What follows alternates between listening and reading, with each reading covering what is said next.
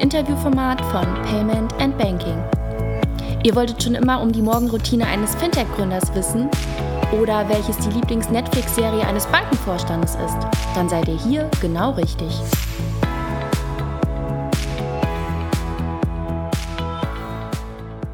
Willkommen zu einer neuen Folge von Ask Me Anything, dem Interviewformat von Payment and Banking. Heute äh, sitzt mir Christian von Hammel-Bonten von PayDirect gegenüber. Er ist Vorstand der Geschäftsführung und ähm, ich freue mich, dass du dabei bist und ähm, mitmachst. Stell dich doch einmal kurz vor, wer bist du, was machst du und vor allen Dingen auch, wie bist du an der Position gelandet, auf der du heute sitzt oder eher stehst. Ich sehe, du hast ein Stehpult hier. Ähm, ja, ich stehe gerne bei der Arbeit. Ähm, man sitzt ähm, im Allgemeinen zu viel ähm, und deswegen äh, ist ein Stehpult ganz angenehm. Ja, aber äh, zur eigentlichen Frage. Ähm, ja, ähm, Christian von Hammel-Bonn, bin ähm, noch nicht ganz 50. Ähm, das heißt, äh, meine persönliche Krise kommt nächstes Jahr. Mhm. Ähm, kleiner Spaß. Also ein Jahr hast du noch? Genau. Ähm, bin ähm, seit äh, nicht ganz zwei Jahren inzwischen Vorsitzender der Geschäftsführung bei PayDirect, ähm, verantwortlich für Produktmarketing, Vertrieb und Kommunikation. ja, und äh, zu dem zweiten Teil der Frage, wie komme ich denn zu dieser Position?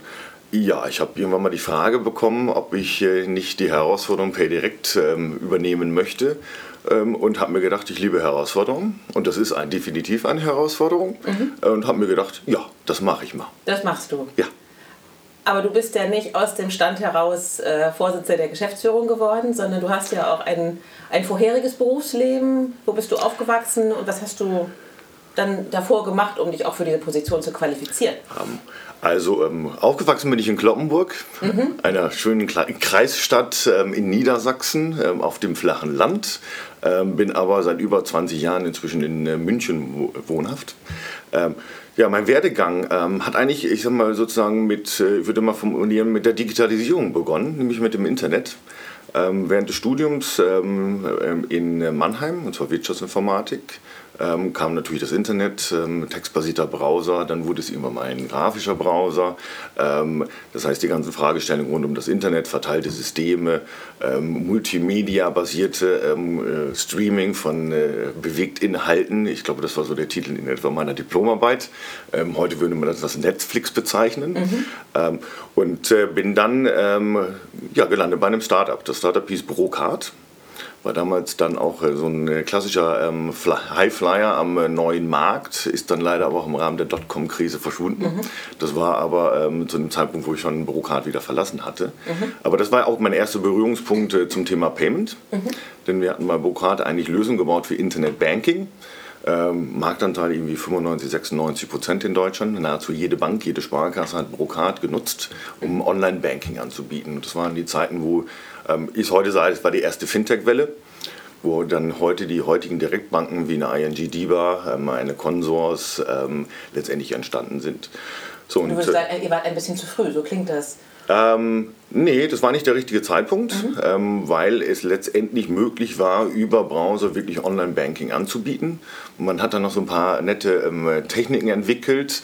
Ähm, jeder, der ich sag mal, das Internet äh, kennt und weiß, ähm, es gab damals ähm, eine Exportbeschränkung auf den Verschlüsselungsstärken der Webserver. So, und äh, deswegen, Brocard hatte eine Technologie auf Basis von Java-Applets, ähm, Ältere erinnern sich, was Java-Applets sind. ähm, eine Technologie entwickelt, um eine sichere Verschlüsselung ähm, herzustellen. So, und das war einer der Gründe, warum die viele Banken ähm, sich mhm. letztendlich für Bürokrat-Technologie mhm. entschieden haben.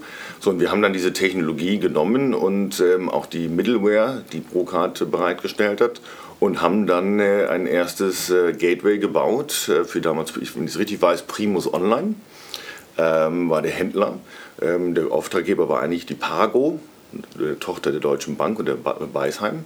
Ähm, und äh, für die haben wir die erste, das erste Payment Gateway gebaut, um Kreditkartenzahlungen abzuwickeln.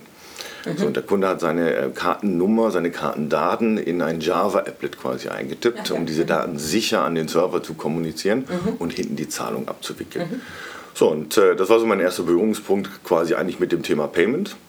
Damals dachte ich noch in einer gewissen Naivität, wieso kann ja nicht so schwierig sein, wenn man am Terminal steht, eine Karte einsteckt, eine PIN eintippt, äh, beziehungsweise eine Unterschrift leistet, ist doch ganz einfach. Mhm. So, und äh, Grundphilosophie des Payments ist auch so. Sagen. Unser, unser Auftrag ist eigentlich jegliche Komplexität äh, beim Bezahlen herauszunehmen, die Komplexitäten im Hintergrund zu managen, um dem Kunden letztendlich eigentlich ein ganz einfaches äh, Kauferlebnis oder Bezahlerlebnis zu ermöglichen. So. Ja, dann ging die äh, Station weiter über eine Internet-Security-Firma in äh, München. Ähm, so, und dann äh, bin ich ähm, von dieser Firma dann irgendwann bei der Firma Wirecard gelandet. Mhm. 60, 70 Mann groß, ähm, das, war der erste Produktmanager. Wann war das? Oh, das ist, weiß ich gar nicht. Ich merke mir Zahlen immer so schlecht. Oh, das als Payment. ist egal, was kostet. Äh, genau, so in der Richtung. Nein, ähm, das müsste gewesen sein vor 15, 16 Jahren. Ähm, so und äh, ja, habe dann äh, dort, wie gesagt, als Produktmanager ähm, das Payment Gateway übernommen und betreut. Habe dann äh, neue Billing-System aufgebaut, neues Settlement-System aufgebaut, ähm, dann äh, in das Acquiring-Geschäft hinein, vom Acquiring-Geschäft ins Issuing-Geschäft, ein Information Gateway, Auskunftsteilen angebunden, alternative Zahlsysteme, die hochkamen, integriert, äh, wie eine ING, ähm, über eine ING dann eine Ideal, eine Sofortüberweisung, EPS. Das sind so die Zeiten, wo ich sag mal, ganz viele alternative Zahlmethoden auch entstanden sind, ähm, bis hinunter zu Beleto, Bancario und äh, in verschiedensten Ländern dieser Welt. Ähm, alle Entwicklungen mitgemacht, PSD1, die gibt es auch, deswegen heißt es heute ja PSD2. Ähm, E-Geld War das auch 1. schon so ein Pain? Ähm, nein, nicht wirklich. ähm, das ist, ähm, nein, die Regulierung, ähm, äh, was man daran erkennt, ist immer, wir haben Entwicklungen im Markt und die Regulierung, ich sag mal, tritt immer nach einer gewissen Zeit dann automatisch ein, weil man gewiss, ich sag mal, würde es nicht Wildwuchs nennen, sondern weil man merkt, man muss Leitplanken setzen zum Schutz letztendlich auch aller beteiligten Parteien. Es gibt ja auch für jeden im Markt auch einen Vorteil, wenn man Leitplanken hat, an denen man sich orientieren kann. Es gibt Stabilität ähm, und äh, eine Sicherheit für das gesamte Ökosystem. Ähm, Und äh, die Sicherheit im gesamten Ökosystem ist immer notwendig, weil Vertrauen zwischen den Partnern notwendig ist. Ähm, Ohne Vertrauen gibt es kein Geschäft. Grundsätzlich ist ja gegen Regulierung auch nichts zu sagen erstmal. Ähm, Nein, ob sie dann gut oder Ja, schlecht genau. ist, ist immer ein anderes Thema. Ähm, handwerklich gut, ähm, in die richtige Richtung geht, da kann man über die, immer, ich sag mal, äh, drüber diskutieren und streiten. Ähm, aber grundsätzlich glaube ich immer, dass wir Regulierung brauchen, weil es gibt sonst im Prinzip immer ähm, gewisse Formen von ähm, Auswüchsen, die nicht gut sind für den Gesamtmarkt und für alle Beteiligten in diesem Markt. So, und äh, genau, dann siebeneinhalb Jahre Wirecard. Ähm, Produktmanagement aufgebaut, verschiedenste Themengebiete aufgebaut, äh, Produktportfolio erweitert, alles, was man so alles machen kann in siebeneinhalb Jahren. Äh, hohes Tempo, viel gemacht. Ähm, und bin dann aber für zweieinhalb Jahre mal zu Click and Buy. Ähm, und äh, nach diesen zweieinhalb Jahren bei der Click and Buy äh, wieder zurück zu Wirecard. Und habe dann ein neues spannendes Themengebiet übernommen ähm, und habe mich um das Thema Mobile Payment gekümmert ähm, und äh, dann mit äh, diversen verschiedenen Telcos, Orange, Vodafone, äh, Deutsche Telekom, äh, Mobile Payment Lösungen gelauncht. Ähm, dann teilweise noch hinein äh, am Anfang über eine NFC-SIM-Ansatz, äh, bis aber hinein in das Thema Apple. Habe also Apple Pay gelauncht ähm, in europäischen Märkten, nicht in Deutschland, logisch bekanntlicherweise. Ja, Wir haben es ja noch nicht so lange. Nee. da waren, war England und Frankreich und Spanien waren da etwas schneller. Hast du es kommen sehen, dass das so lange dauern würde in Deutschland? Oder hattest du auch hier eine höhere Geschwindigkeit erwartet? Nein, ich glaube, ähm, in Deutschland ist, man insofern äh, ein schwieriger Markt, ähm, weil letztendlich, wenn man England nimmt, wenn man Frankreich nimmt und Spanien nimmt, dann haben wir dort, ähm, was jetzt die beiden Marken Mastercard und Visa nimmt, und das ist das, wo Apple Pay natürlich herkommt, ähm, mit dem Launch denn, äh, vor fünf Jahren in, ähm, in den USA, ähm, war klar, wir haben ja eine ähm, die Nutzungshäufigkeit von Mastercard und Visa-Karten Ja. und die Distribution in diesen Euro anderen europäischen Ländern ist höher als in Deutschland. Wir haben in Deutschland äh, mit unserem eigenen nationalen Scheme, der Girocard, eine sehr starke Verbreitung, ähm, aber nicht auf der Seite von Mastercard und Visa. Ja. So, und insofern, ähm, wenn ich jetzt mal versuche, die Apple-Sicht einzunehmen, in welchen Märkten launche ich, wann, wie, Klar. dann ist es ganz klar, ich gucke erstens, welchen Marktanteil habe ich überhaupt im äh, Smartphone-Markt. Da ist zum Beispiel England schon anders als Deutschland. In England ist man irgendwo bei ca. 50% iPhone-Marktanteil. In Deutschland sind wir so bei 17, 18 Prozent. Ähm, plus welche Verbreitung ähm, an Zahlungsmethoden habe ich, die ich letztendlich in Apple Pay einfach hereinbringen kann, ohne große Komplexitäten, ähm, um in den jeweiligen Märkten zu launchen. Und dann war klar, dass letztendlich eigentlich um uns herum um es mal so zu formulieren, wie viele sagen, ähm, letztendlich wahrscheinlich die Launches zuerst kommen. Und das haben wir ja gesehen, mhm. England, Frankreich, Spanien, Polen. Ja. Ähm, so, das heißt, um uns herum in den skandinavischen Ländern, ähm, letztendlich sind die Launches früher gewesen, mhm. weil der deutsche Markt ein schwieriger Markt ist. Mhm. So. Schwierig, schwierig in Anführungszeichen. Ja. Na, wir Deutschen sind speziell. Ja. So, wir als Konsumenten sind speziell. Mhm. Ähm, auf der einen Seite, das sind aber alle Länder. Ähm, ich habe immer wieder festgestellt, Franzosen zahlen irgendwie anders als Engländer, Spanier zahlen anders als Franzosen. Ja, ist immer interessant, äh, wenn man international unterwegs ist, das auch wahrzunehmen. Ne? Ähm, ich glaube, Zahlen ist Teil äh, letztendlich der Kultur. So, wir mhm. essen ja auch nicht alle das Gleiche. Das stimmt. Ähm, eine Europäisierung äh, sozusagen der Essenskultur würde ich auch nicht unbedingt begrüßen. eine Vermischung finde ich ja ganz gut, ähm, aber nicht eine Harmonisierung. Mhm. So, ich finde das ja schön. Ähm, ich mal, äh, vom Pfälzer Saumagen bis zu äh, Spaghetti Carbonara haben wir eine unglaubliche Vielfalt und diese Vielfalt ist ja auch schön. Das ist aber eine große. Essensrange, die du da aufgezogen hast, ja? Ja, klar, mhm. natürlich so. Ähm, mhm. Aber es ist ja nicht schön. Man kann mal Tapas essen, das ist was Besonderes. Ja. Ähm, dann isst man äh, was Italienisches, das ist was Besonderes. Ähm, dann isst man unter Umständen auch mal, ich sag mal was Deutsches. Äh, in München ganz klassisch, natürlich mal ein Schweinsbraten. Ja. Ähm, äh, oder jetzt ja, gerade zur Winterzeit eher dann mal eine Gans mhm. oder eine Ente. Mhm. Ähm, und ich finde das ja eigentlich schön. Mhm. Wobei der Italiener wahrscheinlich nie einen Saumagen essen würde, aber... Äh, vermutlich nicht, nein.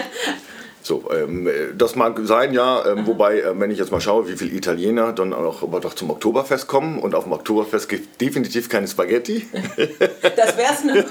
und auch keine Pizza, sondern die essen halt dort auch dann den. Ochsen oder das Händel. Ähm, so, das heißt, ähm, ich finde das ja schön, weil wir andere Kulturen sehen und erleben dürfen. Und ich finde nicht, dass unbedingt, wir müssen das ja nicht gleich machen, mhm. sondern uns an den unterschiedlichen Kulturen, äh, und dazu wird auch Zahlen, letztendlich eigentlich irgendwie erfreuen. Das ist ja schön. Mhm. Wir kriegen andere Perspektiven. Mhm. An der Stelle. So, und deswegen war klar, dass letztendlich Apple eigentlich in allen Ländern im Prinzip ein Stück weit um uns herum launcht. So, und äh, ich bin oft nämlich auch im Ausland, in England, äh, viel unterwegs gewesen und bin oft gefragt worden, what's the problem with Germany? So, oh, was hast du denen erzählt? Ähm, was ist? Ja, ich habe das am Anfang versucht, in meinen längeren Sätzen zu erklären. Ich habe dann irgendwann mal einen schönen Vergleich gefunden, ähm, wo ich immer gesagt, ähm, im Prinzip eine schöne, einfache Antwort hat. Ich habe im Prinzip ähm, letztendlich einfach nur eins gesagt, nämlich we have more banks than breweries mhm. and we have a lot of breweries. Ja. Okay. Und weil das, weiß, das, weiß, das weiß, ja, das weiß jeder Engländer, dass wir sehr viele Brauereien haben. Ja. Das ist zum Beispiel auch schön. Das ist ja auch durchaus als Münchner oder beziehungsweise in München lebende. Auch das ist Vielfalt, an ja. der man sich erfreuen kann. Mhm. Und es ist halt so, ich komme ja vom, aus dem Norden, wenn ich an der Küste stehe, dann schmeckt ein Jever, ein Flensburger super. Wenn Aber ich am Tegernseer stehe, dann schmeckt komischerweise das Tegernseer besser als das Flensburger. Wir machen gerade Schleichwerbung. genau. Was trinkst du denn, wenn du in Berlin bist? Wein. okay, Werbeblock. Nein, man muss dazu sagen, ich trinke, ich trinke gar nicht mehr viel Bier, ich bin auf Gin umgestiegen. Ähm, und da trinke ich dann auch gerne auch mal einen lokalen Gin. Ähm, mhm. so, ähm, aber nein, man merkt das ja einfach, diese Vielfalt ist das Schöne. Ähm, und äh, wir haben halt in Deutschland die Situation, dass wir ich sag mal, ähm, ein Bankenumfeld haben, was ziemlich speziell und einmalig ist in Europa. Mhm. Andere Märkte haben eine ganz andere ähm, ich sag mal, Struktur. Und dadurch werden Dinge irgendwie letztendlich anders geregelt, anders gemacht. Ähm, und das ist das, was wir eigentlich immer wieder feststellen. Was ich mhm. natürlich auch heute immer feststelle. Mhm. Kurzer Einschub. Wir hatten ja im Vorfeld überlegt, einen ein äh, Podcast über Gin zu machen, weil ich festgestellt habe, dass du äh, da offensichtlich sehr tief im Thema bist. Ähm, ist das so? Nein, ich würde nicht sagen, ich bin ein Spezialist für Gin, sondern äh, ich trinke einfach gerne guten Gin. Ja. so, ein guter Gin heißt nicht im Prinzip immer das Gleiche, sondern natürlich ja. Vielfalt, ja. Ähm, inklusive der unterschiedlichen Variationen, was man denn reintut. Welches Tonic zu welchem Gin. Das stimmt, das ist wirklich eine Wissenschaft. Und was tut man da noch rein? Ob das jetzt Ingwer ist, ob das Pfefferkörner sind, Koriander, ähm, eine Orangenzeste, eine Zitronenzeste, Gurke, da gibt es so viele Vielfalt und so viele Möglichkeiten und da rauszufinden, was ist die beste Kombination mhm. im Geschmack, mhm. das macht Spaß. Ja. Das ist wieder Vielfalt. Ja, absolut. Genau, aber lass uns über äh, Geschmack und auch so über das, was du so magst, auch ein bisschen später sprechen. Ähm, aber was, wir sind immer noch nicht an dem Punkt angekommen, wie du da letztendlich hier bist. Hast du denn mal einen Ausflug in eine andere Branche gemacht? zwischendrin mal? Was ganz anderes? Was ganz anderes? Ja. Nee, ich sage inzwischen auch, ich kann nichts anderes außer Payment. Mhm. Ist es, aber könntest du dir denn was alternativ vorstellen? Also, Ja, ich kann mir vieles vorstellen. Ich meine, so wie gestern auf der Transactions auch, ähm, wird viel über das Thema Digitalisierung gesprochen. Mhm. Ähm, und äh, ich glaube auch gar nicht, dass das Thema Payment, ähm, ja, es hilft natürlich, wenn man ganz viel Payment-Know-how hat, aber grundsätzlich ist das ja, letztendlich ist es ja eine Frage der Grundphilosophie. So, und äh, ich bin ja nicht der Fan des Begriffes Digitalisierung. So, weil mein Standardzitat da drauf ist, ein schlechter Prozess ist digitalisiert auch immer noch ein schlechter Prozess. Mhm. Ähm, und auch ein Händler, so wie gestern das auf der Transaction nochmal diskutiert wurde, ähm, ich habe einen Sporthändler als Beispiel. Ja, der hat ein Stück weit natürlich Digitalisierung, Kassensystem, äh, der nutzt ähm, Fußvermessung für die Skischuhe etc. Pp. Aber in der Kundenansprache, der hat keine App. Der benutzt auch keine App, um Kunden zu holen. Aber der merkt sich alles. Mhm. Also der hat quasi alles im Kopf. Mhm. Ähm, der weiß ganz genau, wann ich zuletzt meine Skier gekauft habe. Der weiß in etwa auch, wie ich Ski fahre, weil der teilweise dann irgendwie ähm, auf dem Skigebiet unterwegs ist. Man trifft ihn irgendwo ähm, und das weiß er alles. Er weiß es von den Kindern, er weiß, welche Skier die haben, welche Skischuhe die haben, etc. Das heißt, ähm, er hat eine persönliche Ansprache mit einem Vornamen. Ähm, das heißt, er macht das, er kompensiert quasi Digitalisierung, ähm, ich sag mal, über sein Verhalten und die Art und Weise, wie er mit Kunden umgeht. So, was hilft mir denn ein voll digitalisierter Händler, wenn ich im Geschäft bin, eine Frage mhm. habe und keine vernünftige Antwort bekomme? Mhm. Bei ihm bekomme ich aber eine. Mhm. So, ähm, und das, wo ich einfach sage, Digitalisierung ist nicht die Lösung, sondern Kundenzentrierung. Er ist kundenzentriert. Mhm. So, ob er dafür Digitalisierung nutzt, um die Kundenzentrierung sogar noch zu verbessern, ähm, das kann er unter Umständen mhm. auch machen. Ähm, ich glaube, da werden wir auch noch mehr Trends sehen, mhm. wo es darum geht, eigentlich in der persönlichen Ansprache im Geschäft Digitalisierung zu nutzen, um die zu verbessern. Mhm. Weil wir machen es, ähm, oder die ganze Welt ähm, ist dann auch nicht für den Berater im Geschäft einfacher geworden, weil immer mehr Produktvielfalt.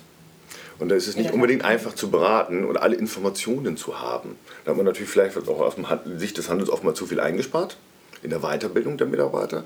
Aber natürlich kann ich über Digitalisierung viele Informationen bereitstellen, dem Berater. Im Geschäft, im Gespräch mit dem Kunden.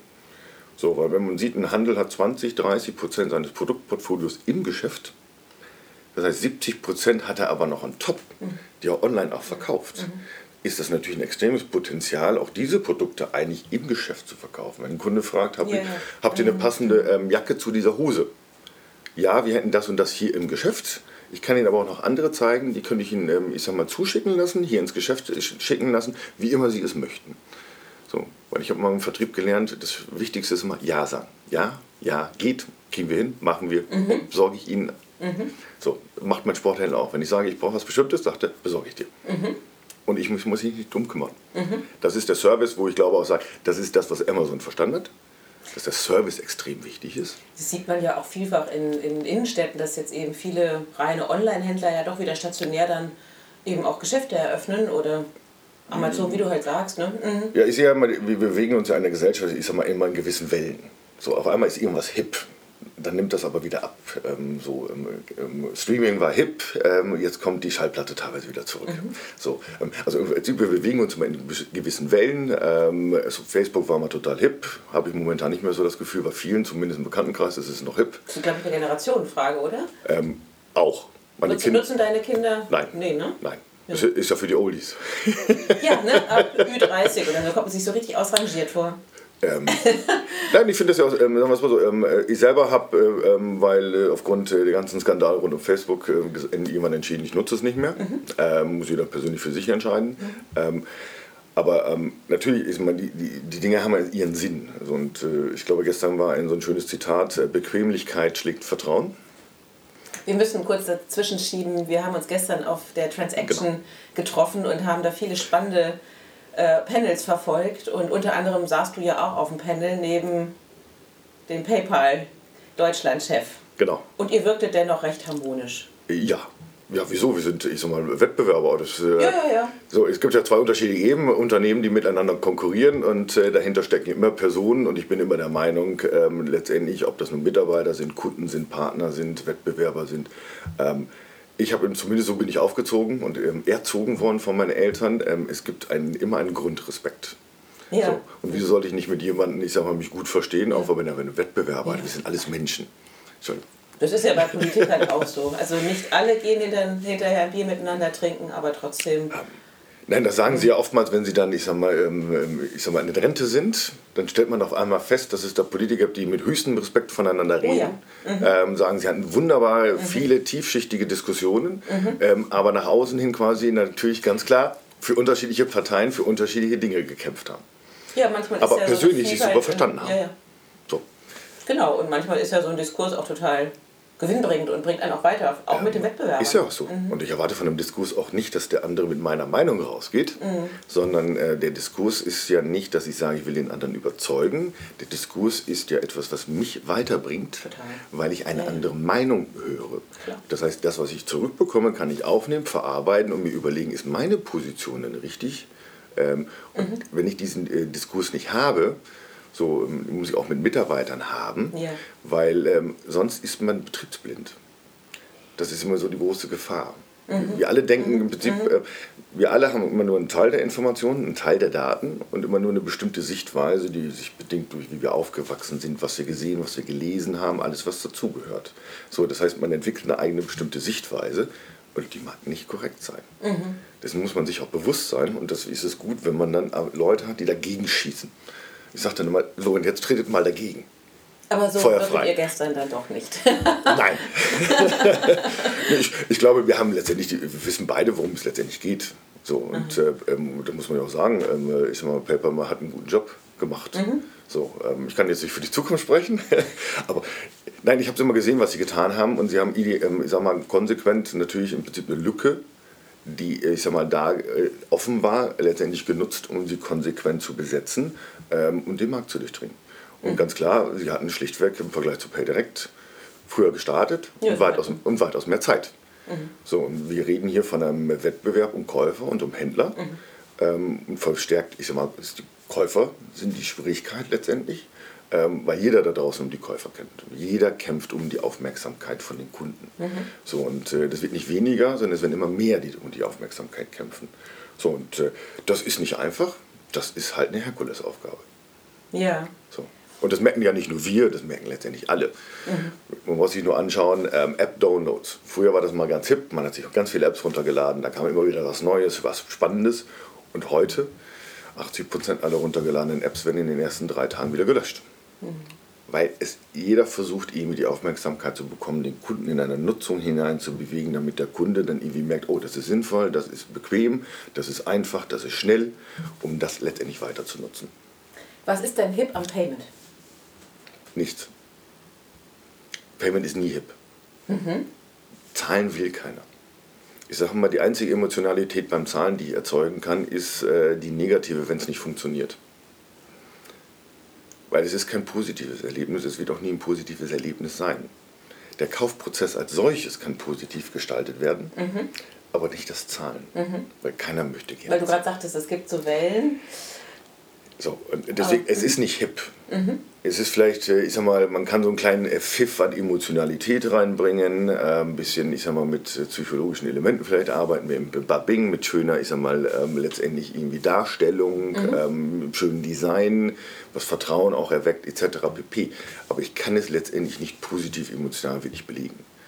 So, ähm, ich sag mal, eine Nachricht von irgendeinem Freund, von dem ich zwei Wochen nichts gehört habe, erzeugt bei Menschen einfach nur mal mehr Endorphine und Emotionen ähm, als eine erfolgreiche Zahlung. Als zu wissen, dass das Konto schon wieder belastet wird. Nein, die Emotionalität steckt in dem, in dem, was, dem, was der Kunde kauft oder in dem Produkt als solches. Mhm. So, und wenn der Kunde, der Händler da draußen eine gute User Experience zur Verfügung stellt, dann muss das Payment dazu passen, mhm. zu dieser guten User Experience. Mhm. So, und das Beste ist letztendlich, wenn ich eins erreichen kann, nämlich dass der Kunde zwar weiß, er zahlt, er muss auch zahlen, aber es im Hintergrund einfach super sauber abläuft. Mhm. Ohne Probleme beim Bezahlen, aber auch nach dem Bezahlen weil das gehört ja mit dazu. Weil auch danach können ja negative Erlebnisse auftreten, weil das ist dann die klassische After-Sales-Phase. Das ist ein Produkt, das ich mir gekauft habe, was dann zu Hause nicht funktioniert. Das ist ein unglaublich schlechtes Erlebnis. Ja. So, ähm, so und wo dann Händler ähm, auch gemerkt haben, ich muss nicht groß fragen, sondern muss einfach sagen, schick's mir zurück, kriegst ein neues. Mhm. Das Neue ist schon unterwegs. Mhm. So nach dem Motto. Pack das Alte bitte ein und schick's zurück. Mhm. Weil das ist ein unglaublich negatives Erlebnis. Aber ich kann Payment nicht positiv gestalten. Das stimmt. Ja. Und dann am Ende des Monats der Blick aufs Konto und dann merkt man so ein Mist. Ja, dafür bin ich jetzt nicht verantwortlich. Nein. naja, aber ähm, das Einzige, was mit ich euch kann es weniger werden.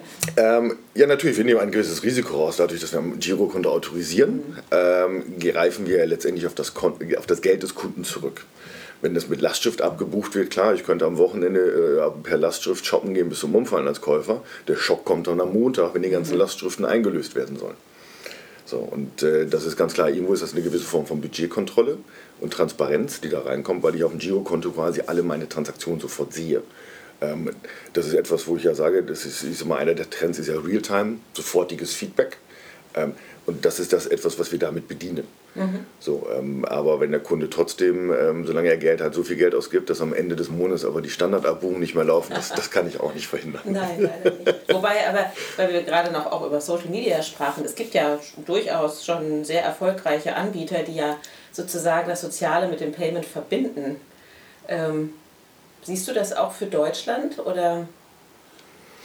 Die große Frage ist, was ist Soziales? Ähm, ich glaube, ähm, ich schaue mir mal so klassischerweise im Prinzip so mal die großen Trends, die wir da draußen haben. Und äh, ich bin der Meinung, dass ähm, Gesellschaften und die gesamten Märkte sich verändern über Technologien, die sich mhm. entwickeln, mhm. Ähm, die dann, ich sag mal, einen Einfluss haben auf Geschäftsmodelle, auf neue Möglichkeiten, technische Möglichkeiten, mit denen ich neue Geschäftsmodelle bauen kann oder Geschäftsmodelle, die sich dadurch verändern. Ähm, so wie, keine Ahnung, MP3, ähm, ich sag mal, ähm, ein Stück weit die CD verdrängt hat ähm, die CD hatte schon die Kassette verdrängt. Das sind alles Technologien, die dann sozusagen bestimmte Dinge verdrängt haben oder ähm, den Marktanteil zumindest reduziert haben. So, das Internet hat dann irgendwann das Streaming ähm, dazu geführt, dass wir andere Ansätze haben. Ähm, und einer der Trends, die ich natürlich ganz klar sehe, ist das Thema, ähm, das uns begleiten wird in den nächsten 20, ähm, 30 und vermutlich eben in Ewigkeiten, ist das Thema Cybersecurity, mhm. ähm, das Thema Identität, ähm, das dazugehört. Ähm, und ich glaube, da sind wir teilweise noch am Anfang. Also wenn ich mir anschaue, was alles so in der Welt passiert mit äh, Datendiebstahl, ähm, Cybersecurity-Anfällen, welche Bedrohung das auch für Unternehmen darstellen kann, ähm, dann glaube ich, da werden wir noch einiges kommen sehen was ein großes ähm, Risikopotenzial darstellt, was mhm. auch irgendwo alle adressieren müssen. Das betrifft jetzt nicht nur die Käufer, sondern es betrifft Unternehmen als solches auch. Ähm, ja. So, und äh, ganz klar in Verbindung mit dem Thema ähm, Cybersecurity auch natürlich das Thema Privatsphäre. Mhm. So, ähm, Aber da, da war ja gestern auch ein sehr schöner Vortrag über diese Diskrepanz zwischen, man will alles privat halten und trotzdem ist man ja doch sehr transparent geworden und im Grunde siegt auch die Bequemlichkeit über die Privatsphäre. Das fand ähm, das ist auch so, das ist ein Stück weit irgendwo schizophren. Ja, das so. also ich fand das gestern wirklich. Ja, ich habe mir öfter so verschiedene äh, psychologische Beispiele auch mal angeschaut, wo man Studien gemacht hat, äh, wo man äh, Studenten genommen hat in einen Raum und dann quasi im Prinzip Geld gegeben hat und dann konnten sie quasi eine CD kaufen und dann wurde angezeigt, äh, man hatte sie vorher auch befragt, aber dann wurde ihnen angezeigt, wenn sie quasi ihre vollständige Adresse, Daten, irgendwelche Daten angeben, kriegen sie die CD für 8 Euro also 2 Euro billiger. Mhm. So, und am Anfang hatte man gefragt, wer würde den Datenpreis geben für ähm, einen niedrigeren Preis. Da haben irgendwie nur 10% gesagt, sie würden das mhm. machen. Mhm. Realität waren, es waren 40 oder 50 Prozent. Die genauen Zahlen habe ich nicht mehr im Kopf, mhm. mhm. wo man merkt, ähm, da sind wir Menschen nicht konsequent. Mhm. So, das ist eh, ähm, wo ich oft gelernt habe, ich habe viele Studien gelesen. Ähm, interessanterweise stellt man nur fest, die Menschen verhalten sich anders, als sie in Studien sagen. Mhm. Das ist auch ganz klar, weil ich sehe Zahlen als Teil eines Einkaufsprozesses. Ein Einkaufsprozess als solches ist ein Entscheidungsprozess. So, das heißt, wir befinden uns eigentlich sozusagen in einer psychologischen Zwangslage.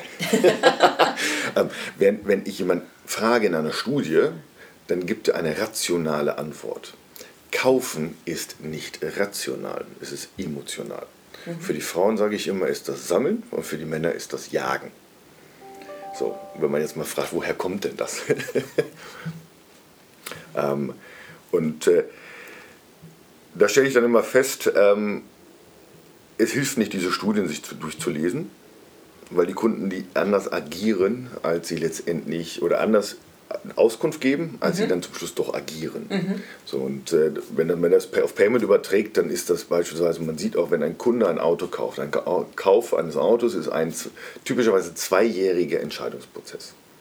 Das ist also von der ersten Idee, wir können ein neues Auto kaufen, bis zum eigentlichen Kauf vergehen durchschnittlich zwei Jahre. Ich sage dann immer so, nach der Auswahl der Autos, der Probefahrt, alles, was ich mache, ist ein langer, aufwendiger Prozess, mich für ein Auto zu entscheiden. Mhm dann ist das für den Konsumenten nicht mehr so relevant, ob er dann noch eine halbe Stunde irgendwo sitzt, um eine Finanzierungsanfrage zu stellen. Mhm, okay, ja. So, Alle Daten auszufüllen, egal wo er es macht, im Autohaus oder bei irgendwelchen anderen Anbietern, äh, alle Daten auszufüllen. So, das macht er dann, weil die halbe Stunde macht es dann nicht mehr.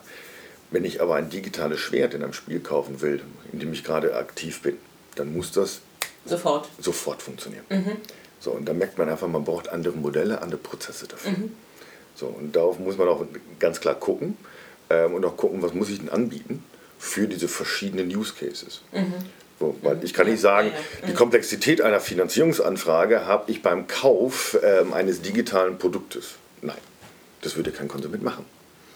So, und da sehen wir auch, wir sehen ähm, ja keinen, ähm, ich sag mal, äh, Rechnungskauf ähm, in vielen, wenn ich sage, ich mal Mobiltelefon will ich, äh, äh, ähm, Konto will ich aufladen, da gibt es keine Rechnung.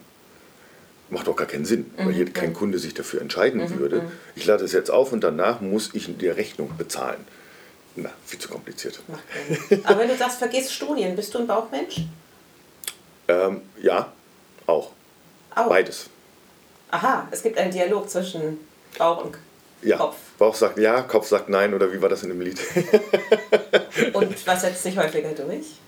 ähm, ich glaube, das ist eine Kombination. Es sind Fakten, die quasi oben in den Kopf reinlaufen, aber ein Stück gehört immer ein Stück weit Bauchgefühl dazu. Weil man kann nicht alle Fakten wissen. Und wie gesagt, viele von den Fakten, die man findet, kann man nicht unbedingt verwenden. Man muss sie immer im Kontext sehen ähm, und sich auch überlegen, ähm, was würde denn passieren, wäre das jetzt nicht eine neutrale Frage, sondern wäre das in dem Entscheidungsprozess selber. So, und äh, nein, ich bin teilweise ein Bauchmensch. Auch was persönliche Entscheidungen betrifft, ähm, weil ich kann nie alle Risiken ausschließen. Ähm, und äh, bin aber jemand, der, der bereit ist, Risiken mal zu übernehmen. Ähm, weil ich glaube, dass man nur, wenn man Risiken übernimmt, auch persönlich mal weiterkommt. Also anders formuliert, man muss mal Widerstände überwinden. Ja. Vielleicht auch Dinge tun, die Ja. man nicht gerne mag. Oh ja. So, und das hat mir mein erster Chef quasi indirekt vermittelt. Der hat mich ähm, auf dem Studium kommend nie, ich sag mal, eigentlich irgendwie mal einen Vortrag gehalten zu haben, weder im Studium noch sonst irgendwo wirklich. Ähm, auf, äh, nach drei Monaten im Job auf eine Euroforum-Konferenz geschickt, vor 200 Leuten einen Vortrag zu halten. Mhm. Mir schlotterten die Knie. Ist das heute anders? Gehst du damit jetzt anders um oder bist du trotzdem noch aufgeregt, wenn da so viele Augen dich angucken? Ähm, ich bin immer noch aufgeregt. Das ist wie bei einem Schauspieler. Ohne Ja. eine gewisse Anspannung ähm, ist das nicht gut. Ich habe das einmal gehabt, da hatte ich nicht die Anspannung. Woran lag das? Du dachtest Ich habe das, so, ich hab das so, so nach dem Motto, ähm, du kannst es. Es ist wie beim Golfspielen, immer wenn du denkst, du kannst es, kommt danach Ja. die Katastrophe. So, Man darf sich nicht zu sicher sein. äh, genau. Ähm, man braucht eine gewisse Anspannung. Ähm, ich gehe da versuche noch ein bisschen, wenn ich Vortrag halte, vorher in gewissermaßen in den Tunnel zu gehen, mich zu konzentrieren. Ähm, um letztendlich quasi im Prinzip eigentlich das, was ich erzählen möchte, den Leuten quasi im Prinzip im Kopf nochmal durchzugehen. Hast So. du bestimmte Techniken auch, dass du eine halbe Stunde vorher mit keinem redest oder Nee, so ist das die fünf- Zigarette fünf- vor dem Vortrag oder Nee, so 15 Minuten vorher gehe ich in den Tunnel. Da braucht man mich auch nicht wirklich ansprechen, da höre ich nicht wirklich zu. Also kann mich jemand ruhig ansprechen, mir was erzählen, Ja, aber ich, würd, ich, ich nehme es gar nicht mehr auf. Ähm, so, weil ich brauche diesen Tunnel. Ich muss mich darauf vorbereiten, weil ich auch der Meinung bin, dass die Leute auf der anderen Seite einen Anspruch darauf haben, einen guten Vortrag zu bekommen. Etwas, etwas mitzunehmen, ähm, letztendlich daraus. Also darum geht es ja. Es geht ja nicht darum, dass ich mich verkaufe, sondern irgendwas verkaufe, sondern ich möchte, dass die Leute was mitnehmen, was ihnen quasi weiterhilft in ihrem Job. Eine Information, ähm, was Interessantes dahinter, ähm, eine neue Perspektive, was auch immer dazugehört. Und das ist das, wo ich sage, das sollen sie mitnehmen. So wie ich mal, äh, Ja, klassisch in der griechischen Komödie die Reinigung erfolgt. die Katharsis? Die Katharsis, genau. ähm, Geht es ja darum, irgendwas, was die Leute. Letztendlich ist es eine andere Form von Storytelling. Die Leute wollen was hören, die wollen in gewissermaßen ein Stück weit unterhalten werden, aber auch gerne etwas mitnehmen. Und das, darum geht es ja letztendlich. Aber bist du gerne auf der Bühne? Also gehörst du zu denen, die dann auch sagen, ja, Ähm, also auch wenn ich aufgeregt bin, trotzdem äh, mag ich die Öffentlichkeit? Ja, ich mag das schon. Ähm, auf der anderen Seite ärgere ich mich vorher immer, weil es extrem viel Arbeit ist.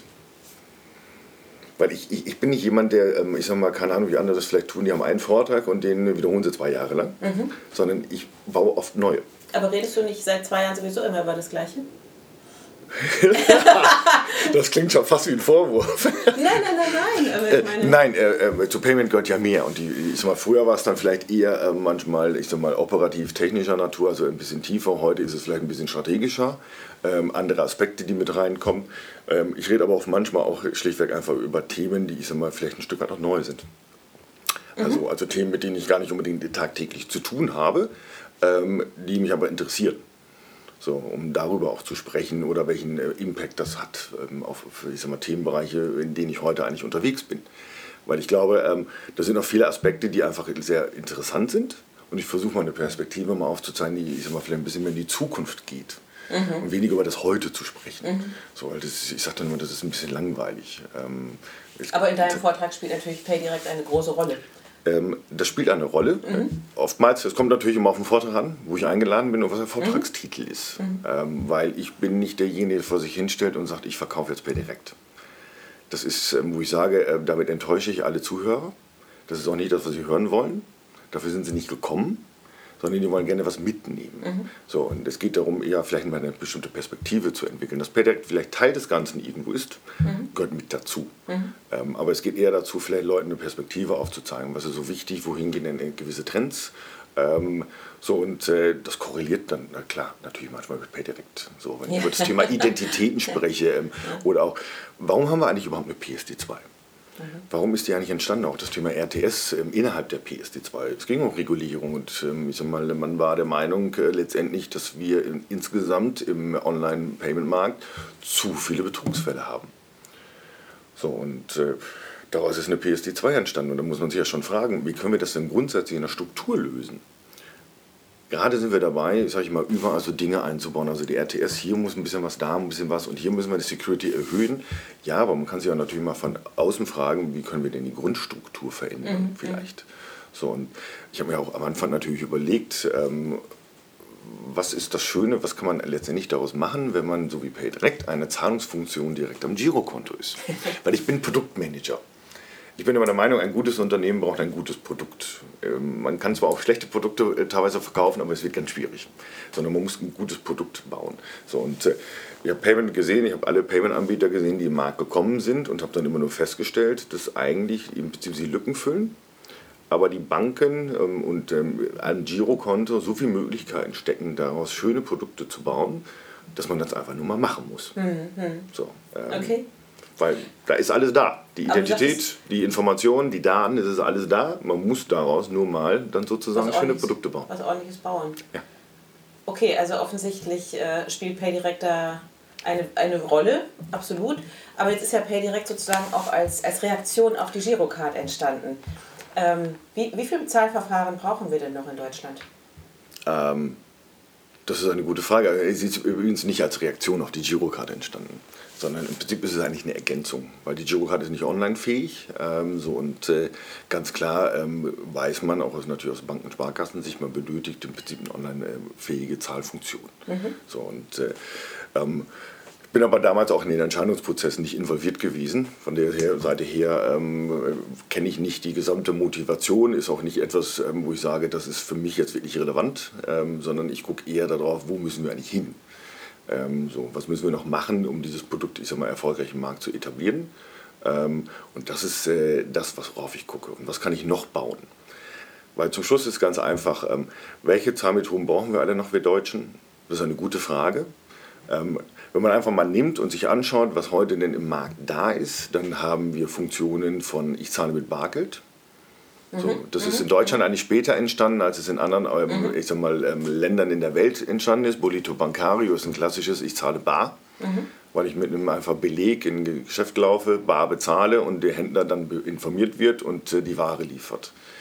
Ähm, wir zahlen gerne unter Umständen sofort von unserem Girokonto. Ja. Es Ja, gibt bei Kunden, macht das ja auch immer noch Sinn, oftmals. Ne? Richtig, so, ähm, so ähm, dann haben wir, wir zahlen mit der Kreditkarte.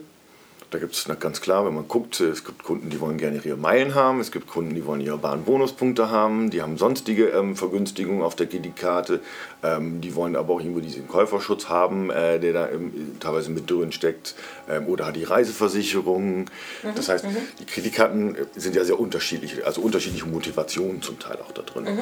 Ähm, dann haben wir Kunden, die sagen, ich will jetzt noch nicht bezahlen, ich kaufe ja noch gar nicht, ich bestelle ja gerade nur. Ich lasse es mir liefern und wenn ich entschieden habe, was ich behalte, dann kaufe ich ja eigentlich erst. Ja. Ähm, bis hin Du strahlst gerade so, als ob du das. Ähm, Nein, ich, ich, nein, das ist interessant, eine, weil eine, eine Mischung aus Verwunderung und Amüsement. ja, am Anfang war das eher so ein technisches Hilfsmittel. Ich bestelle auf Rechnung und dann zahle ich danach einfach die Rechnung. Mhm. Ähm, Und inzwischen äh, habe ich das Gefühl, dass sich in den Köpfen auch der Konsumenten es gedreht hat in wirklich diese Denkweise. Ich kaufe ja noch gar nicht. Ja, das ist noch nicht meins. Ja, ist ja noch gar Ja, nicht. ja, deswegen muss ich noch bezahlen. Ja. So, das ist ein bisschen, und da merkt man diese Omnichannel-Vermischung. Mhm. Das ist ja eigentlich wie im Geschäft, ich nehme was zur Anprobe mit. Wollte ich gerade sagen. Es ist wie in die, An in die Ankleide gehen. Richtig, ne? und genau. Hinterher So. gehe ich zur Kasse. Ja. Genau, so. Man sieht ja auch, Rechnung ist unglaublich beliebt im äh, Fashion-Bereich. So, Ja. ist klar, weil Ja, ja. man bestellt sich die, Schuhe, die gleichen Schuhe in drei Größen Ja. und dann sagt man sich, ich will ja doch nicht sofort bezahlen, ich will ja nur eins behalten. ja, ja, ja. Nein, das ist, deswegen äh, lächle ich so ein bisschen, weil ich habe das Gefühl, so in den Köpfen der Konsumenten hat sich das, ich sag mal, verändert. In, das war ein technisches Hilfsmittel in, ja, ich kaufe ja noch gar Das nicht. ist auch convenient, ne? Irgendwie so ein bisschen. Ähm, weiß ich noch nicht mal, ob das convenient ist. Was mir an der Rechnung immer stört, ist der Rechnungsbezahlungsprozess. Mhm. Der ist noch nicht convenient.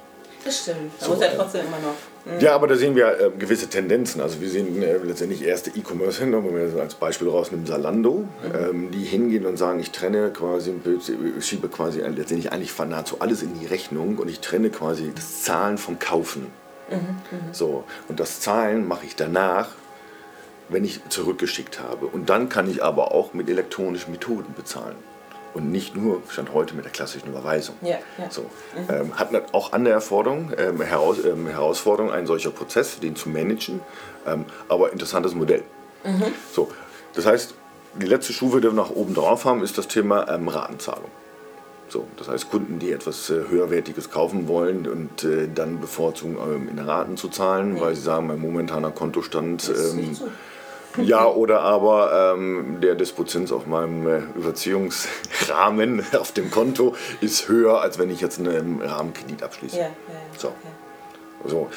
Und das ist, wo ich aus Käufersicht sage, geht gar nicht um die Marken, ähm, die wir da draußen haben oder die Methodiken, sondern es sind einfach sozusagen diese verschiedenen Ansätze. Ich zahle bar, dann haben wir, ich zahle elektronisch, ich zahle sofort, ich zahle in, auf Rechnung, also nachgelagert, äh, verzögert, bis hin zu ich zahle in Raten. So, und das ist das letztendlich, wo ich sage, das ist das, was die Käufer gerne haben wollen. Seit 2016 gibt es jetzt PayDirect. Ähm, wenn du den Status quo vergleichst zu dem Beginn, wo steht ihr heute? Wo stehen wir heute? Wir haben es geschafft, uns im, ich sag mal, im Bereich E-Commerce ganz gut zu positionieren. Ähm, Das heißt, ähm, viele größere Händler aus der ähm, EAI äh, Top 100 Liste aus verschiedensten Bereichen heraus, ob das jetzt Fashion ist mit About You, ob das äh, ich sag mal, gemischt waren, Händler wie Otto sind, ähm, Bauer, Bonprix geht weiter, ähm, gar nicht Kunden, die in der EAI-Liste stehen, sondern äh, daneben wie Eventim, äh, quasi Monopol, äh, könnte man fast sagen, im Ticketing-Markt. Ähm, wir sind rein im Mobility-Bereich mit der Deutschen Bahn, ähm, wo man die ganzen Tickets mit per direkt auch bezahlen kann. Ähm, haben jetzt erst einen Streaming-Anbieter. Das heißt, wir gehen raus und versuchen auch immer mehr Verticals aufzumachen. Ähm, statt nur letztendlich sozusagen in Anführungszeichen den ganz klassischen Retail äh, mit PayDirect ähm, sozusagen ähm, ähm, zu bedienen, gehen wir raus. Das liegt auch daran, dass wir ich sag mal, mehr Funktionalitäten gebaut haben. Das heißt auch mit unserem One-Click, wo ich Zahlungen im Hintergrund abwickeln kann. Und äh, alle, äh, die da draußen sind im Bereich Digitalisierung, kennen die Aber-Experience. Das ist dieses, ich nutze etwas und die Zahlung läuft im Hintergrund automatisch und wir wissen, das ist das, was wir auch bedienen können müssen. So, Und zwar aber letztendlich natürlich mit, im Prinzip mit der gleichen Proposition für die Händler als auch für die Käufer. Also hohe Sicherheit ähm, und auch für die Händler die hohe Sicherheit. Weil eines unserer Bestreben, das wir haben, ist, äh, wir nehmen quasi Unsicherheiten heraus. Wir nehmen Probleme aus dem Zahlungsprozess raus. Das beginnt von Zahlungsausfällen, Zahlungsstörungen, geht hinein bis in die operative Abwicklung. So, und äh, da ist das Modell, das wir gebaut haben, und ich habe ja ich sag mal, alles in meinem Leben gemacht, von äh, Kreditkarten, alternativen Zahlmethoden. Ähm, ich habe noch kein einfaches Modell gesehen, außer Bargeld. Warum wird dann quasi seit Start von PayDirect immer äh, der Abgesang? Oder warum findet der statt? Oder quasi auch schon gehört, PayDirect ist eine Totgeburt. Ja, Weiß ich. Ähm, das ja, gut, das ist jetzt keine sehr überraschende Frage für dich, aber nein. ich mich.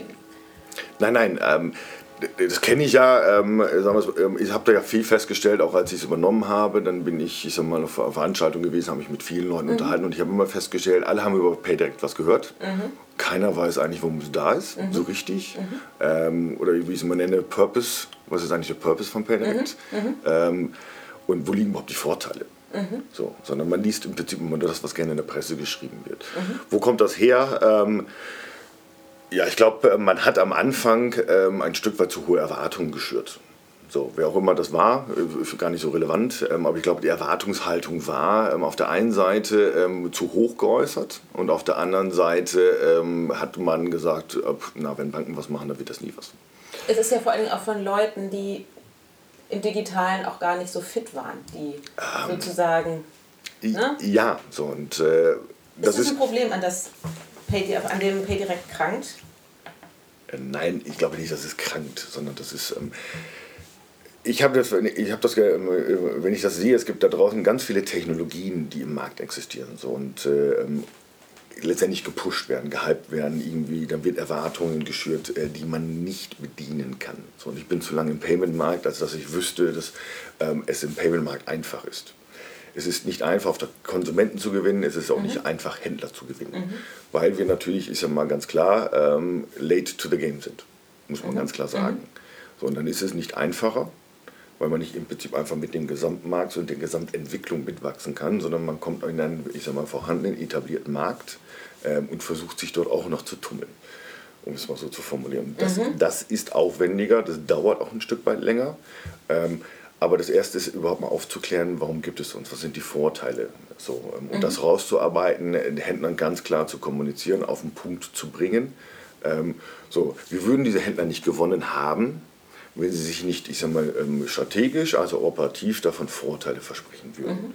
So, weil kein Händler da draußen macht etwas äh, der Freude wegen, sondern ähm, er möchte gerne einen ganz klaren Vorteil davon haben, wenn er PayDirect nutzt und anbindet. Mhm. So, und äh, das ist ja auch, ähm, wo ich dann immer wieder frage, ähm, ob die eigentliche Proposition, die wir quasi verkaufen, ein Stück weit gegenüber Händlern, nämlich halt keine Zahlungsausfälle, Zahlungsgarantie, voll identifizierte Kontoinhaber, alles was dazugehört, mhm. ähm, auch denn zutrifft. Und dann kriege ich immer die Bestätigung, ja, es gibt keine Zahlungsausfälle, es gibt auch keine Zahlungsstörung.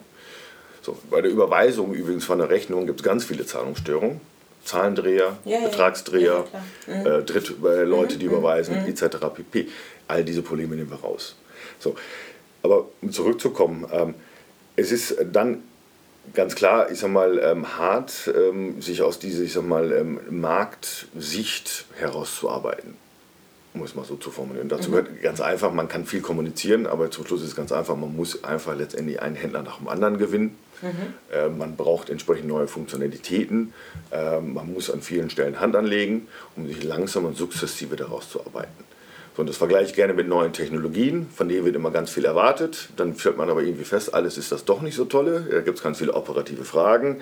Ähm, und bis die dann mal gelöst sind, bis die irgendwelche Unternehmen entschieden haben, die neuen Technologien zu nutzen, ähm, ist man dann irgendwann an dem Punkt, wo man reinkommt in eine ganz klassische Entwicklungskurve. Ich glaube, wir haben auch gestern diese Kurve einmal gesehen, das war der Bubble Burst. Mhm. Ähm, das heißt, es wird irgendwo hochgeredet, dann mhm. fällt das mhm. irgendwann mhm. ab. Mhm. Ähm, nehmen wir mal gerade Blockchain. Momentan schreiben viele nicht mehr über Blockchain. Viele sagen, sie machen DLT. Ja. Weil der Begriff Blockchain momentan nicht mehr so positiv belegt ist. Vor zwei Jahren konnte man, wenn man Blockchain geschrieben hat, erstmal ein ordentliches Funding bekommen. Heute nicht mehr. Weil man sieht, welche operativen Themen da sind, ja. die man alle noch lösen muss. Und ich glaube, danach beginnt typischerweise eine normale Wachstumskurve, die ganz normal ist. So, und, und Seid so. ihr da? Ja, wir wachsen.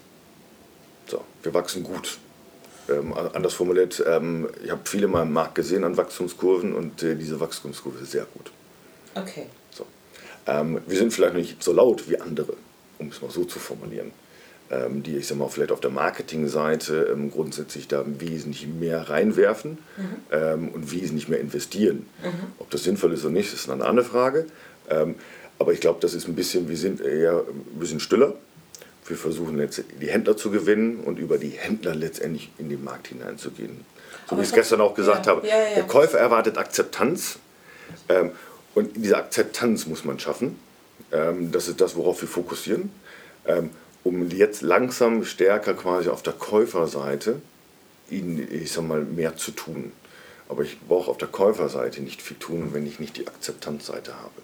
Ja. Weil ein Zahlungsinstrument, das ich nicht nutzen kann, ist nicht Okay, sinnvoll. also 2020 wird das Jahr für PayDirect.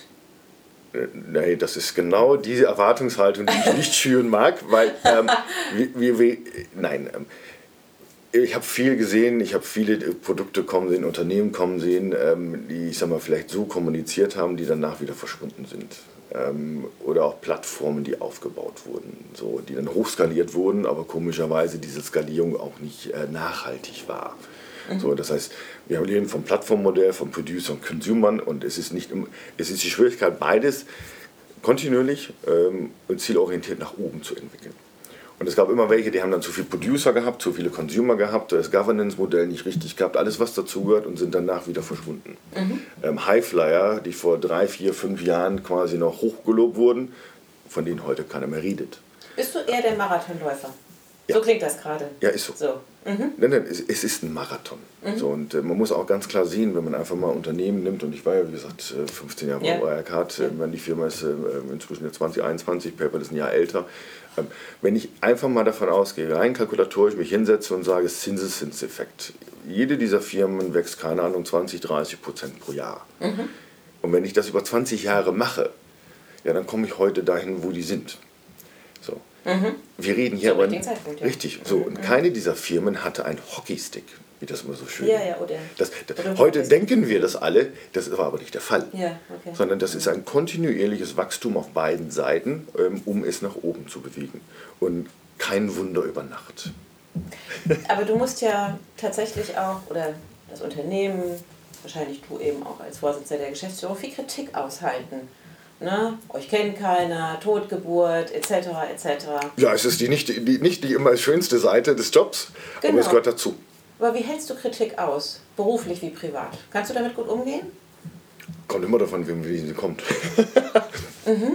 ähm, kann ich damit gut umgehen? Vielleicht sollte ich die Frage an meine Frau stellen, was sie dazu sagt. Die ist aber jetzt leider nicht da.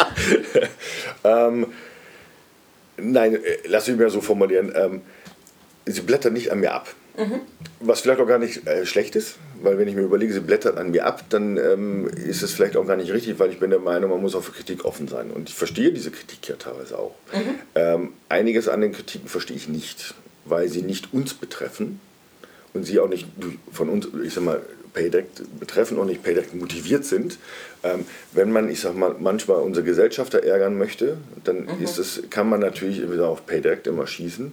Ähm, ist die Frage, ob das fair ist, aber unter uns, das, die Frage brauche ich mir nicht stellen, weil das ist einfach so. Äh, von der Seite her, ähm, für mich geht es darum, letztendlich das, was wir tun, gut zu machen, ähm, weiterzuentwickeln, weil ich dann glau hoffe, glaube, ähm, dass dann irgendwann die Wahrnehmung auch sich verändern wird. Ähm, so, und das ist, das ist die, wie gesagt, die Herausforderung. Aber du Äh, sagst da- ja, du pendelst. Wenn, wenn der? Weg einfach wäre, wäre ja langweilig. Ganz genau. Du sagst ja, du, du pendelst nach München. Ist es dann sozusagen auch gut, dass du nicht jeden Abend nach Hause gehst und deine Familie mit der Kritik vollmüllst, die du über den Tag als in deiner beruflichen Position aushalten musstest? Ähm, nein, ich bin auch gar nicht so derjenige, der das dann nicht immer woanders unter Umständen auskippt. Nee, du machst das mit dir selber aus. Ich mache vieles mit mir selber aus ähm, an der Stelle.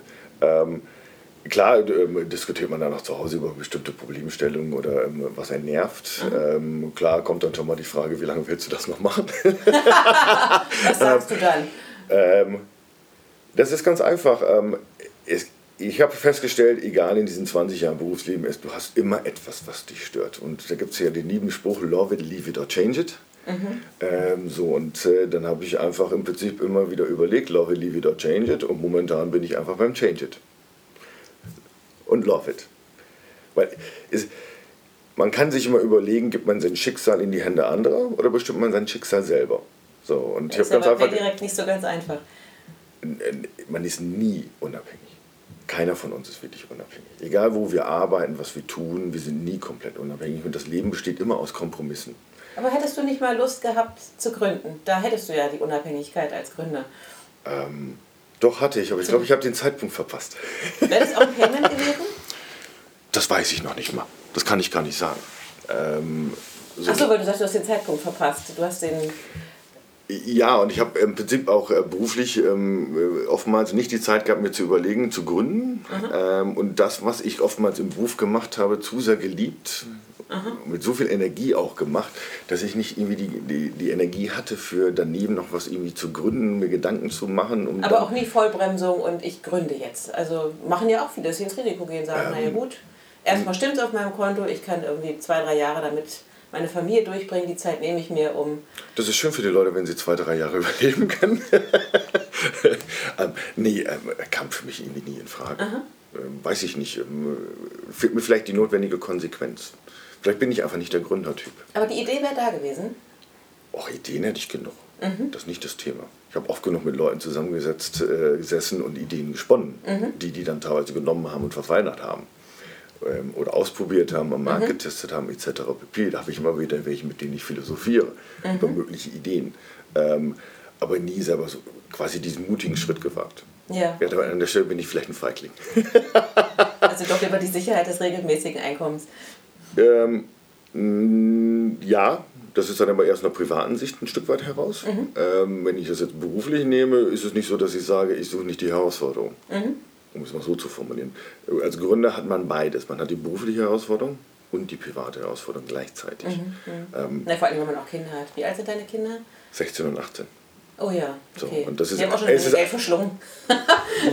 Ja, ich sag dann immer, da laufen meine beiden Porsche, die haben vier Beine. Man darf es überhaupt nicht hochrechnen. Äh. wenn man sie nicht so lieben würde. Ich wollte gar keine Porsche haben, Nee, weil ich würde die nie tauschen für irgendwas. ja. Beides, Kinder und Porsche. Wäre das was? Ähm, nee, ich bin nicht so materielle äh, Dinge und äh, ich bin inzwischen ja viel am Pendeln. Ich fahre fast alles nur mit öffentlichen Verkehrsmitteln. Ich nutze inzwischen sogar selten ein Taxi. Ich laufe lieber zu Fuß, da kriege ich mal frische Luft. Ähm, so, und äh, die Bewegung hält dann jung. So, und von der Seite her, ähm, ich stelle einfach nur fest, Besitzen ähm, oder alles, was man an Eigentum hat, bedeutet immer eine Verpflichtung. Steht übrigens schon im Grundgesetz. Eigentum verpflichtet. Ähm, und äh, anders formuliert, es bedeutet, man muss sich darum kümmern. Es kostet Geld. Und Ähm, Zeit. und Zeit. Ja. So, und Bequemlichkeit siegt. Da sind wir wieder beim Thema. Was ist denn für dich der größte Luxus?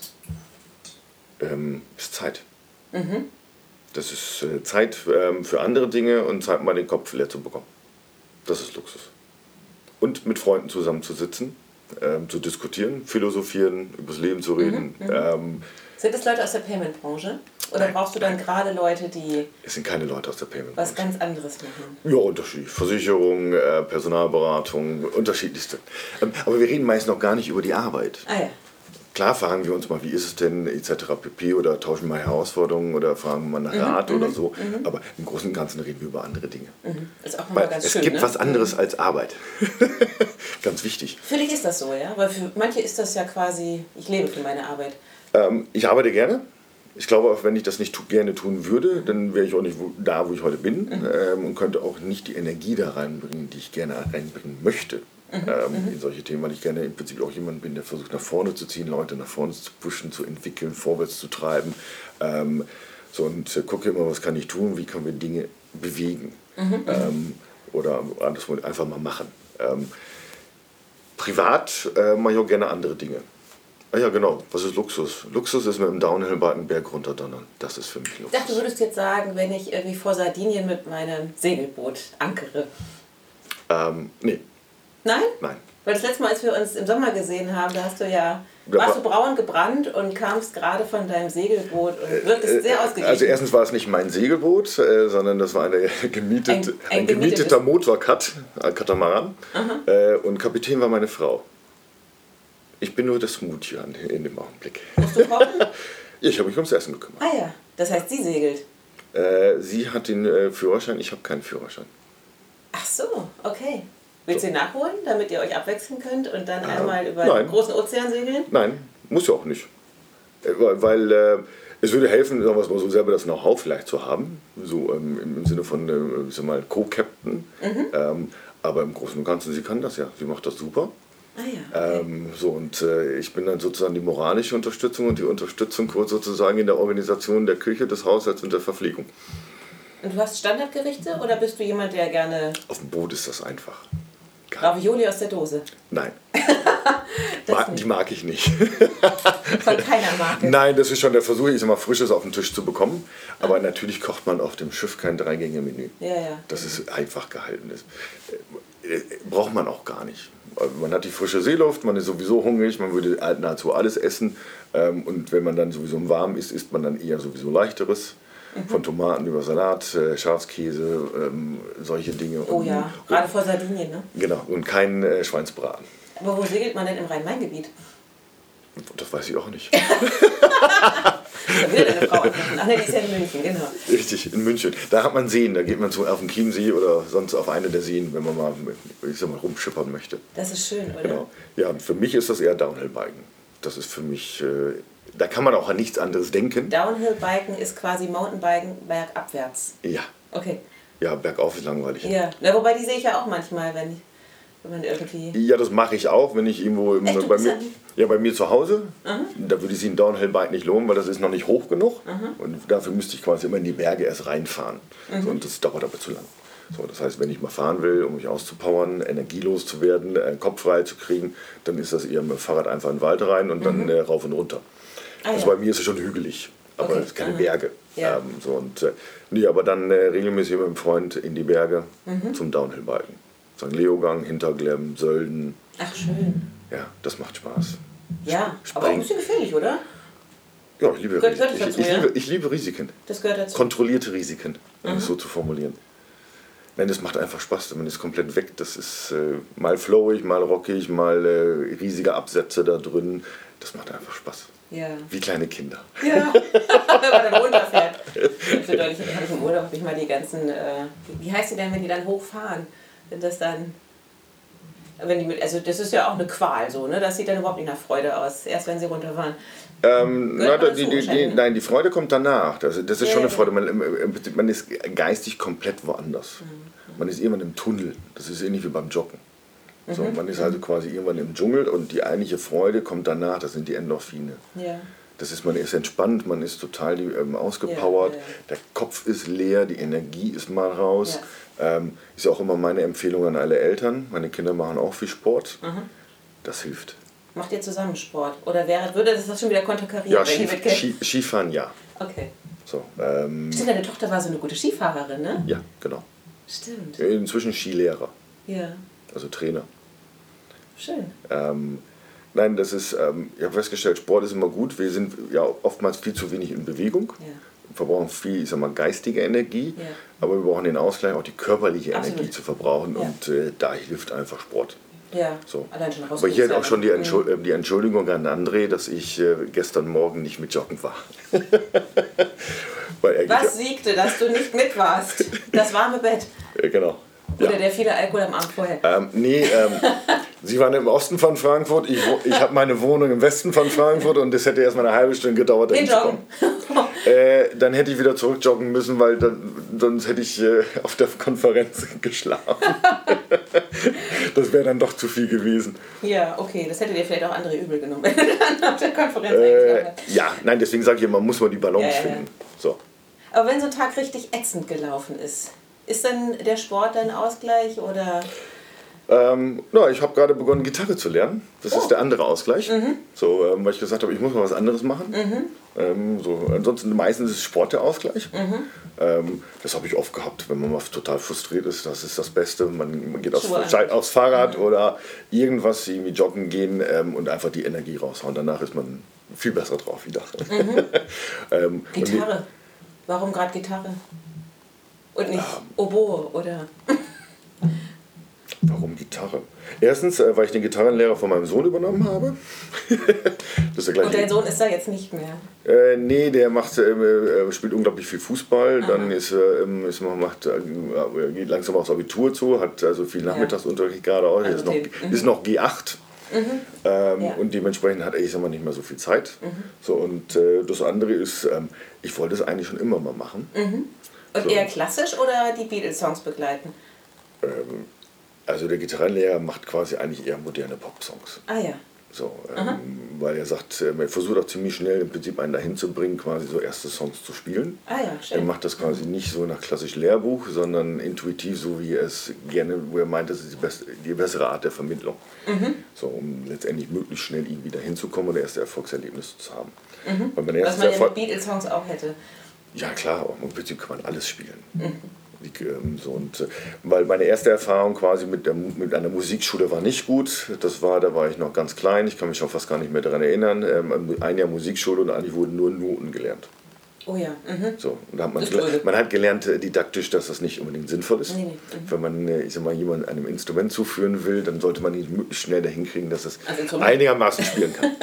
So. Ja. Was bei, bei Geige dann sehr schwierig ist, In der Tat. genau, Ja. äh, bei Gitarre dann etwas einfacher. Da sind die Erfolge, glaube ich, schneller da als bei der Geige. Äh, Glaube ich auch. Äh, besonders ist es angenehmer für alle Hausmitbewohner. Oh ja, oh ja. Meine Nachbarstochter, die hat äh, lange Geige gespielt. Ist, mittlerweile finde ich es gut, aber es war auch ein langer Weg. Ja, die ersten zwei, drei Jahre sind zwischendurch schon äh, für das Gehör sehr anstrengend. Ja, genau. Wenn ein Tag richtig gut gelaufen ist, spielst du dann auch Gitarre und setzt dich aufs Bike oder? Ähm, ja, Mhm. ändert sich eigentlich nicht. Okay. Das ändert sich eigentlich nicht. Ähm, das ist, ähm, ich würde es mal so formulieren, wenn der Tag gut gelaufen ist, ist das Bedürfnis nach dem Lauf geringer, als wenn der Tag schlecht gelaufen ist. Gibt auch so Tage, wo du keine Lust hast dann offensichtlich, oder? ja, ich muss immer gestehen, äh, wenn der Herbst kommt, habe ich echt Schwierigkeiten, mich zu motivieren. Das kann ich verstehen. Mhm. Ähm, abends, wenn man aus dem Büro kommt, ist es leider schon dunkel und äh, morgens ist es kalt. Also das ist schon äh, manchmal äh, etwas anstrengend. Das ist schwierig. Also ich muss jetzt auch wieder irgendwie schauen, dass ich äh, in den Rhythmus wieder reinkomme. Ja, genau. Ja, nee, das kann ich total gut verstehen. Ich habe da sowieso allerhöchste Hochachtung, immer diesen, sich innerlich da so zu motivieren, die Schuhe anzuziehen oder, und das auch in so einer Kontinuität natürlich auch. Ne? Ja, sich, aus mal. einem, sich aus einem warmen Bett Ist schon rausquälen. Danke, dass du es zugibst, weil äh, mir erzählen immer alle, nein, es gibt nichts Tolleres. Und ich denke so, und findet ihr warmes Ähm. Bett nicht schön? So. Nein, das ist wie mit dem Skifahren gehen. Ähm, meine Tochter ist ja Skirennen gefahren und dementsprechend bin ich sehr oft ähm, an vielen Wochenenden morgens ähm, zwischen 6 und 7 Uhr aufgestanden, um ins Auto zu steigen und irgendwel- in irgendwelche Skigebiete zu fahren. Jeden Morgen denkt man sich, muss das sein? Ja. Irgendwann hört man auf, darüber nachzudenken, weil es einfach so ist. Aber jedes Mal, wenn man dann in dem Berg drin steht, um 10 Uhr, auch bei minus 20 Grad, die, der blaue Himmel, dann hatte irgendwie bei einem Skirennen gingen dann irgendwie 30 Heißluftballons hoch, dann steht man da und denkt sich, Gott sei Dank bin ich aufgestanden. wäre aber quasi nicht die Notwendigkeit da gewesen, Ja, ja. wüsste ich nicht, ob ich aufgestanden wäre. Also danach weiß man immer, es war die richtige Entscheidung. Ja, ja, ja. So, und das ist ja immer ein bisschen, eh, was für uns alle immer betrifft, man weiß eigentlich nie am Anfang, ob eine Entscheidung richtig ist. Man weiß es immer nur irgendwann am Ende oder zwischendurch. Das stimmt. Genau. Was, was war denn in den letzten 24 Monaten die beste Entscheidung, die du getroffen hast? Ähm, also gut, Entscheidungen hier alleine treffe ich sowieso nicht alleine, sondern Mhm. ist man letztendlich im Prinzip äh, treffen wir Entscheidungen ähm, alle zusammen. Ähm, sind verschiedene Dinge. Ähm, auf der einen Seite ähm, One-Click ähm, letztendlich zu pushen und in andere Verticals auch hin, ähm, vorzudringen. Und das andere ist, unseren Checkout zu überarbeiten. So, also wir haben den ja Mhm. Du, überarbeitet. aber, du antwortest jetzt sehr beruflich. Ja, genau, das Ja. ist sehr beruflich. Ähm, ähm, an der Stelle, ähm, um letztendlich, ähm, ich sag mal, das Ganze moderner zu gestalten, freundlicher zu ähm, gestalten und auch mehr das, was wir sind, eine Funktion am Girokonto rüberzubringen, auch, Mhm, auch, ich sag mal, im Design des Ganzen. Ähm, das war so, ich sag mal, wenn man jetzt die berufliche Seite nimmt, ähm, das würde mir nicht länger nachdenken würde, würde mir wahrscheinlich noch mehr einfallen. Aber Mhm. das waren so, ich sag mal, so die zwei ähm, vielleicht wichtigsten Dinge, die mir einfallen. Mhm. Ähm, so, und auf der privaten Seite fällt mir jetzt gar nicht auf die Schnelle was ein. Mhm. Mountainbiken gegangen zu sein, Ein Genau. neues Bike gekauft. äh, Bootsfahren, äh, Bootfahren in äh, Sardinien. Ähm, nee, neues Bike habe ich nicht gekauft. Ja, aber du hast mich tatsächlich, als wir darüber sprachen, habe ich äh, hinterher gedacht, ich muss jetzt auch nach Sardinien. Ich war wirklich total. Ähm, Du hast mich da tatsächlich sehr mit abgeholt mit dieser. ja, kann ich, Mit nur, Sardinien. kann ich nur empfehlen. Äh, man muss sich aber nur eins bewusst sein. Ähm, Ja, die Costa Smeralda wird es für mich nicht. Also. Ja, wenn man da oben mit dem Boot rumfährt, ähm, man darf sich, muss sich bewusst sein, ähm, dass ähm, man letztendlich im Prinzip selber das Gefühl hat, man ist eigentlich ein armer Mensch auf dieser Welt. Weil da mhm. solche Luxusboote rumfahren, dass man denkt, oh Gott, Armut kotzt mich an. Bist du offen für Neid? Ist das ein Gefühl, was du kennst? Nein. Ich, ähm, ich, nein, ähm, wie ich schon vorhin so sagte, ähm, im Prinzip ist es so, je mehr man besitzt, umso mehr muss man sich darum kümmern. Mhm, und äh, manchmal frage ich mich, ob ich nicht diesen Menschen bemitleiden sollte. Weil wenn ich sowas habe, muss ich mich darum kümmern. Mhm. Auch wenn ich Personal habe, das sich darum kümmert, mhm. muss ich mich um das Personal ja, kümmern. So, und, und, wo ich dann mich frage, ich wollte es persönlich nicht. Mhm. Es wäre wär nie für mich ein Ziel. Aber für geliehen würdest du es nehmen? Also damit mal rumzufahren, eingeladen zu werden, ja. ja das ist schon ein anderes Thema. Ähm, nein, das ist aber auch gar nicht, weil das Boot jetzt vielleicht groß ist oder schön ist, sondern es geht ja eigentlich nur um die Erle die Erle das Erlebnis, die Erfahrung. Mhm. So, weil ich kann ja später im Alter nichts mitnehmen. So, keine Ahnung, wenn ich es mir vorstelle, ich bin irgendwann im Altersheim und betreuten Wohn oder sonst was. Mhm. Ich kann das ja alles gar nicht mitnehmen. Mhm. Den ganzen Besitz, den man mhm. vielleicht angehäuft hat, mhm. den kann ich nicht mitnehmen. Was ich aber immer mitnehme, was jeder von uns mitnimmt, sind das, was wir im Kopf haben. Das sind die Erinnerungen. Mhm. Ob das die Freunde sind, äh, die Erlebnisse, die sind, ähm, ob das, ähm, ich sage dann auch immer, wenn so Dinge schief laufen, sage ich immer, guck mal, jetzt hast du was zu erzählen. Die Dinge, die mhm. Dinge merkt man sich und später lacht man drüber. Mhm. Und man wächst ja auch dran oftmals an so. Ja, und man wächst auch dran. Aha, so. Und das ist, wo ich immer sage, das macht ja auch Menschen ja interessant. Auch Narben im Gesicht sind ja immer, ich sag mal, ist eine Geschichte, die dahinter steckt. Und das macht ja Menschen auch wieder interessant. Wenn wir alle gleich aussehen, gleiche Kopfform haben, etc. pp. Ja, auch langweilig. Und hätten wir nicht alle irgendwie teilweise diese Narben oder diese Freudenerlebnisse, ja, dann wären wir alle gleich. Sie mit Falten, ne? viele haben ja da auch eine ganz positive Einstellung, sodass sie sagen, im Grunde freue ich mich fast drauf. Weil du hattest das eingangs gesagt, du wirst nächstes Jahr 50, ein Jahr hast du noch Schonfrist, ähm, aber... Nein, sie gehören ja dazu. Ist mal jede Narbe irgendwie, keine Ahnung, mhm. man kann auch sagen, jede Narbe symbolisiert irgendwas. Mhm.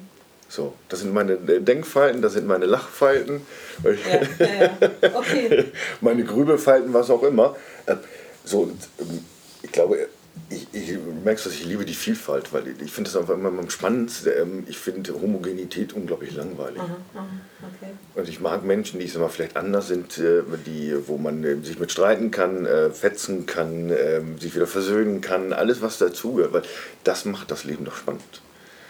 Absolut. Und jetzt kommt eine ganz dahergedrehte Überleitung zur nächsten Frage zum Thema Vielfalt. Klarna hat Snoop Dogg. Das ist ja nun auch jemand, der keinem, keinem äh, Standard äh, entspricht. So. Ja, richtig. War das jetzt eine gute Überleitung? ähm, wen würdest du dir wünschen als, ich meine, gut, ihr habt, ähm, ach, jetzt fällt mir sein Name nicht ein, ähm, als Axel, Testimonial. Äh, hatten wir Axel Prahl. Axel Prahl, ihr hattet ja. ihn, genau. Wen ja. würdest du dir denn, Klarna hat Snoop Dogg, wen möchtest du haben? Ähm, das ist eine gute Frage ähm, und die Frage kann ich nicht beantworten. Also nicht Snoop Dogg, ich glaube, das würde nicht passen. Wer würde denn passen? Ähm, das ist eine gute Frage. Ähm, da müsste ich echt überlegen. Mhm. Ähm, so, weil Klarna hat eine ganz klar, ich sag mal, ähm, klare Markenstrategie ähm, so, und äh, eine ganz klare Positionierung ähm, und äh, fahren da, ich sag mal, massiv auf. Mhm. Ich kenne das auch ähm, in England, wo sie, ich sag mal, sehr stark und massiv äh, Marketing machen. auch gerade in Richtung Konsumenten. Bei uns, nein, ich könnte es mir nicht vorstellen.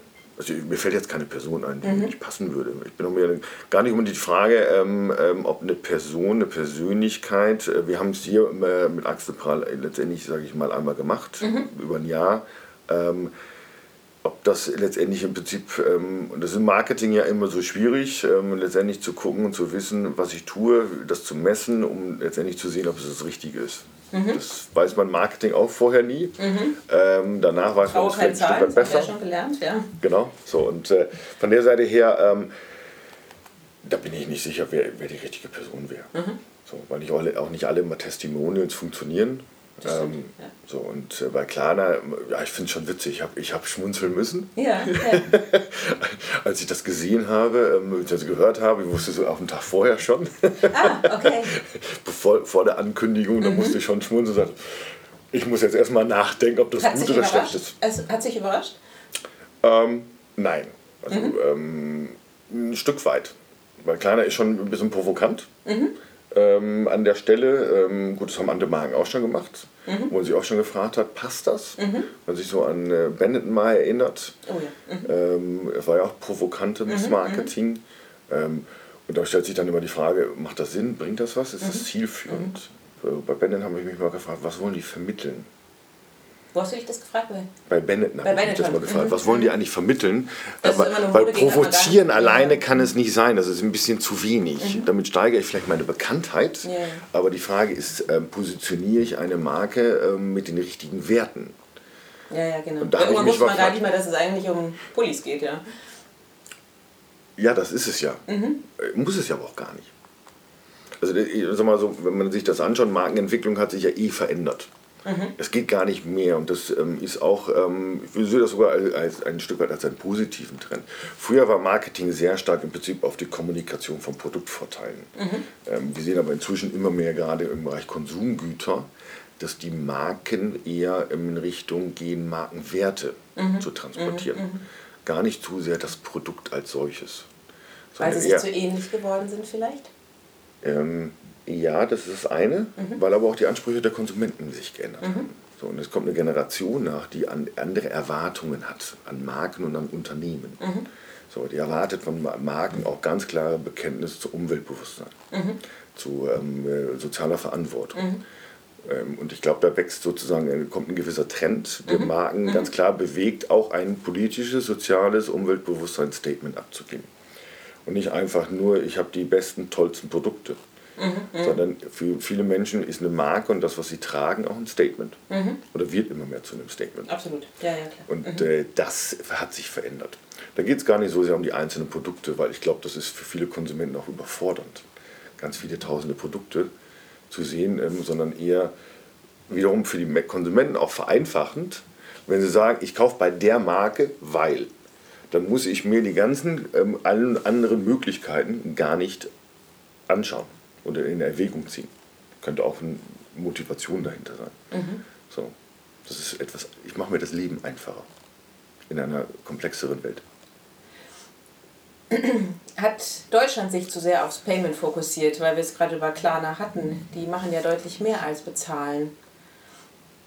Ähm, machen die mehr als bezahlen? No, eigentlich machen sie bezahlen. Ja, aber sie gucken ja doch sehr viel links und rechts und ähm, ja, sie, ich sag mal so, das, was ich schon sehe, ist äh, ganz klar, ähm, dass jeder guckt, äh, wie kann ich das Produktportfolio erweitern, mhm. ähm, aber auch mit einer, ich sag mal, entsprechenden Strategie dahinter, wie kann ich zum Schluss Konsumenten letztendlich vollumfänglich bedienen, was mhm. Bezahlen mhm. betrifft. So, und ähm, wir sehen das ja auf der einen Seite, haben wir was gesehen äh, bei PayPal, Mhm. Ähm, jetzt über Google Pay, Mastercard quasi mhm. an den Point of Sale zu gehen. Ähm, wir sehen es bei Klarna, die auch eine Kreditkarte mhm. rausgeben, weil sie sagen, wir wollen auch an den Point of Sale ran. Ja. Ähm, aber Wann macht Pay direkt das?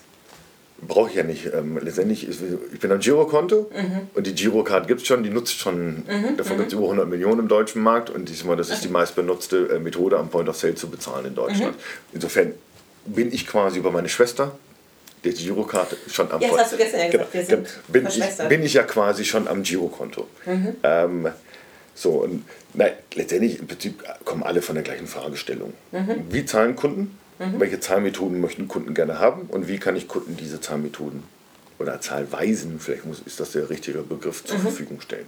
Mhm. So, und zwar nicht nur online, sondern letztendlich eigentlich über alle Kanäle hinweg. Mhm. Sind die GAFAs da weiter? Ähm, naja, ähm, ich würde es mal so formulieren, ähm, also wirklich Payment von den ganzen GAFAs macht eigentlich nur Amazon. Mhm. Apple ist eigentlich nichts anderes als ein, in Anführungszeichen technischer Enabler, mhm. weil die Zahlmethode im Apple äh, Wallet ist immer eine Zahlmethode einer Bank an der Stelle. Ähm, Facebook hat gerade ein äh, neues Payment-System ja. quasi gebaut, äh, wo es aber aus meiner Sicht äh, vom Verständnis her eher darum ging, eine Harmonisierung über die verschiedenen Facebook-Töchter zu erreichen. Nach dem Motto, ich habe einen Account und kann in diesen Bereichen bezahlen. Das ist ein bisschen wie iTunes. Mhm. Ich kann in alle Apple-Services über iTunes bezahlen. Oder ähm, nehmen wir Google Pay.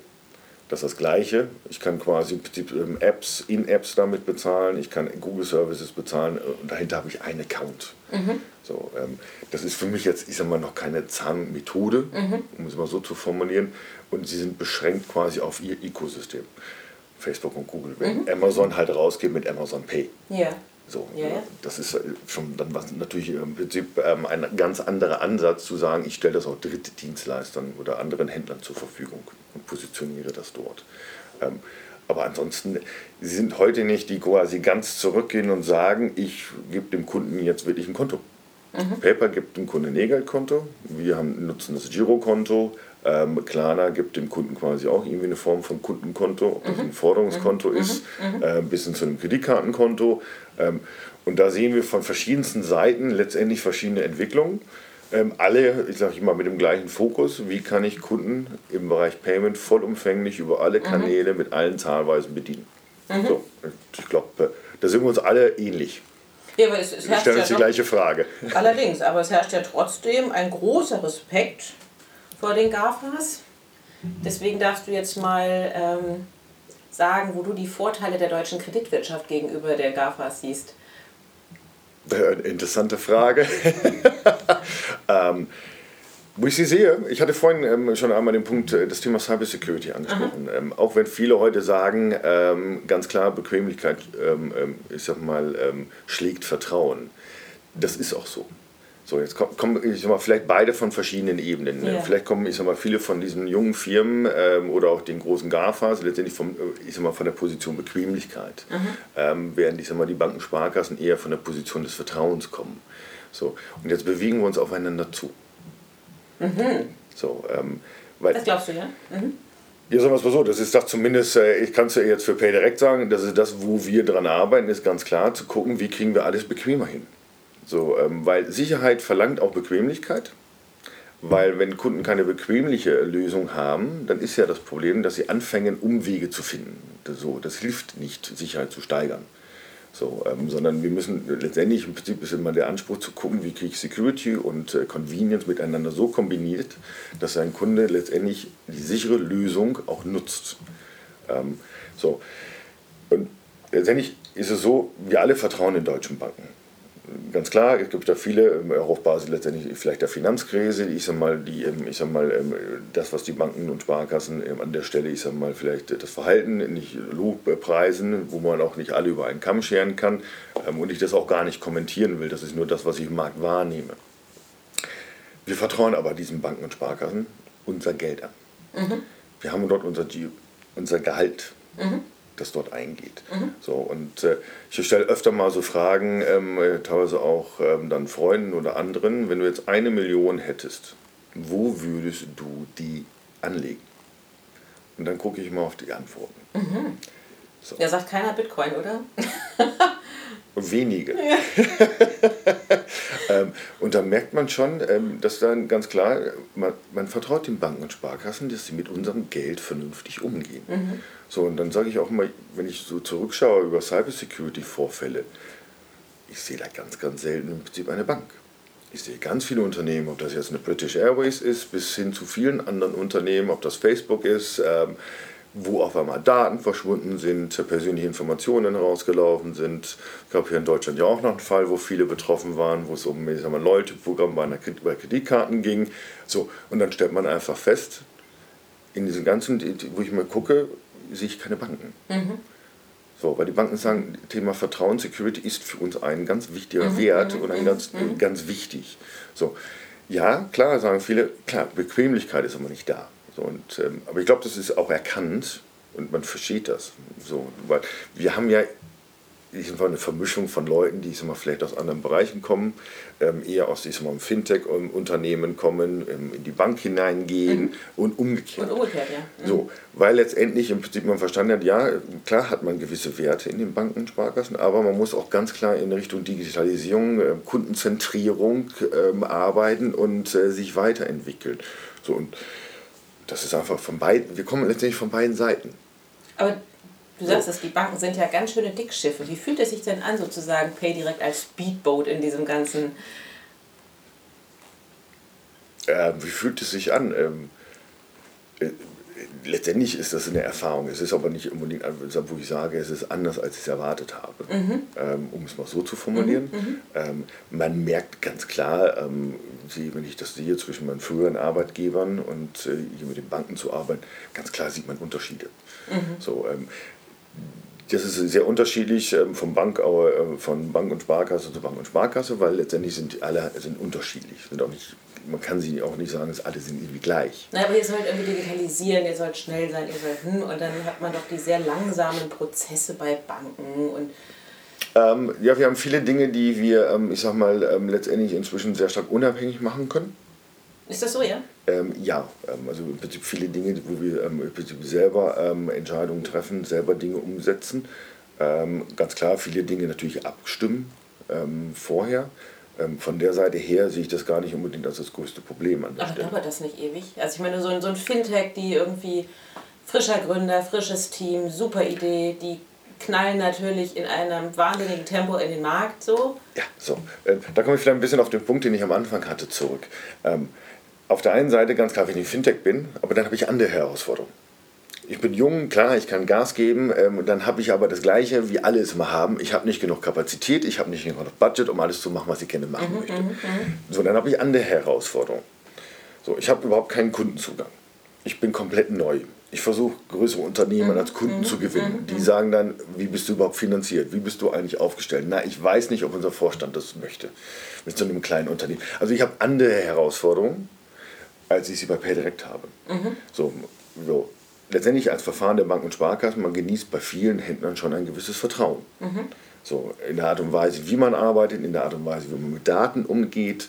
Ähm, das heißt, da kommt auch, wo man merkt, okay, da sitzt quasi wie ich und die Banken und Sparkassen, da ist auch ein gewisses Vertrauen da.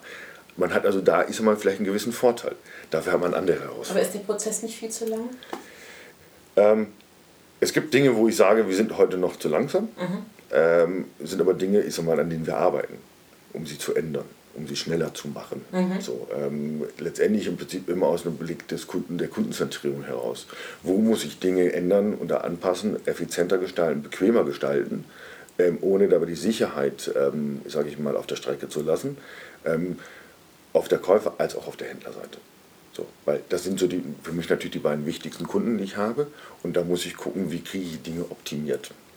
Besonders wenn ich weiterdenke in die Zukunft hinein, wenn wir vielleicht unsere Strategie ändern, in andere Segmente noch hinein wollen, muss ich Dinge anpassen und mhm. auch Dinge wahrscheinlich, die müssen letztendlich dann auch schneller werden. Ja, es ist so. Okay, was wir mal machen müssen, ist zum Ende kommen. Wir reden schon sehr, sehr lange. Ich habe aber noch eine Frage, ähm, aus der Community bekommen, aus welchem alten Adelsgeschlecht du kommst. Verarmter Landadel.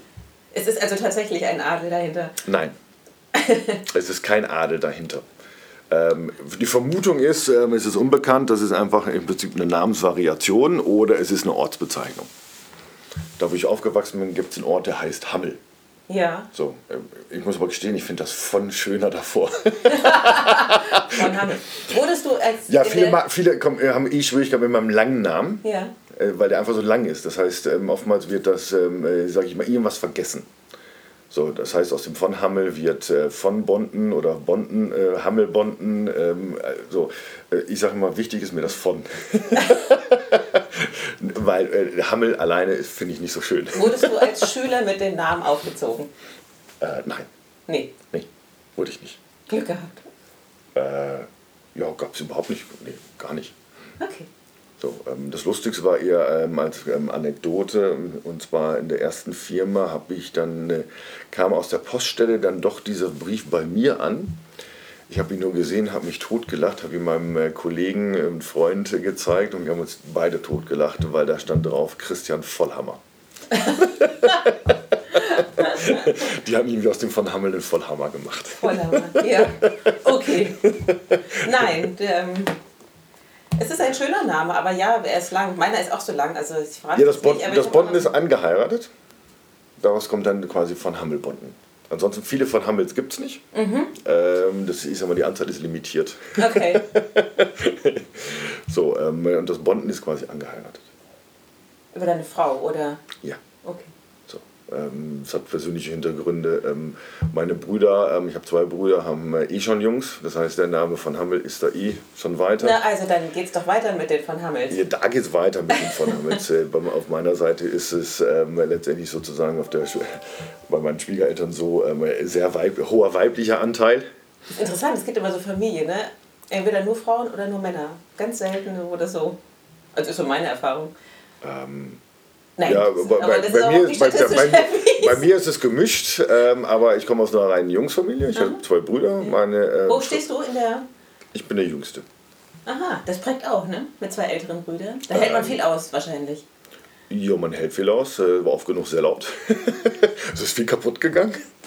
Bei euch rein, oder? Ja, ja. Mhm. Ähm, ähm, so, aber ähm, gut, irgendwann ist es ähm, nicht mehr relevant. Ähm, daraus ist es letztendlich entstanden, ist ein riesiger Freundeskreis, weil wir quasi auch wie die Orgel pfeifen hintereinander.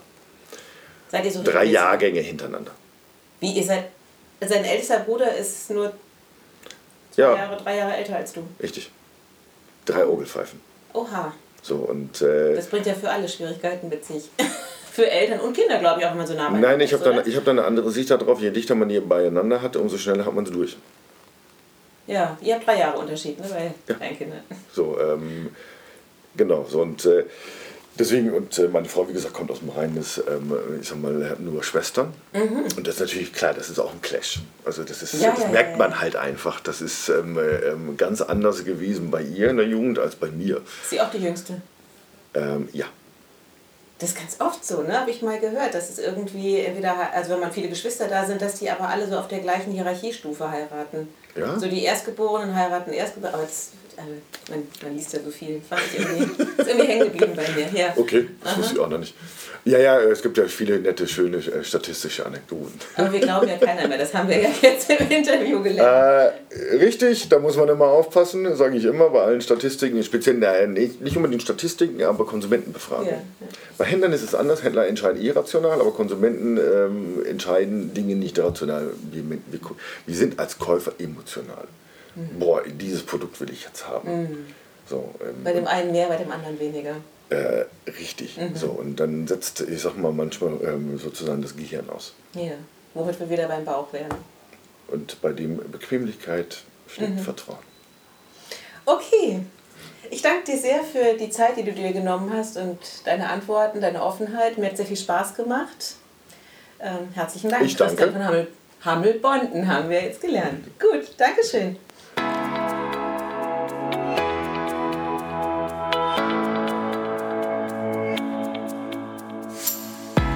Euch hat das Format gefallen? Wir freuen uns über jeden lieben Kommentar oder im besten Falle sogar über 5 Sterne. Ihr habt noch Ideen oder Vorschläge für interessante Persönlichkeiten als Interviewpartner? Dann schreibt uns eine E-Mail an nicole at paymentandbanking.com.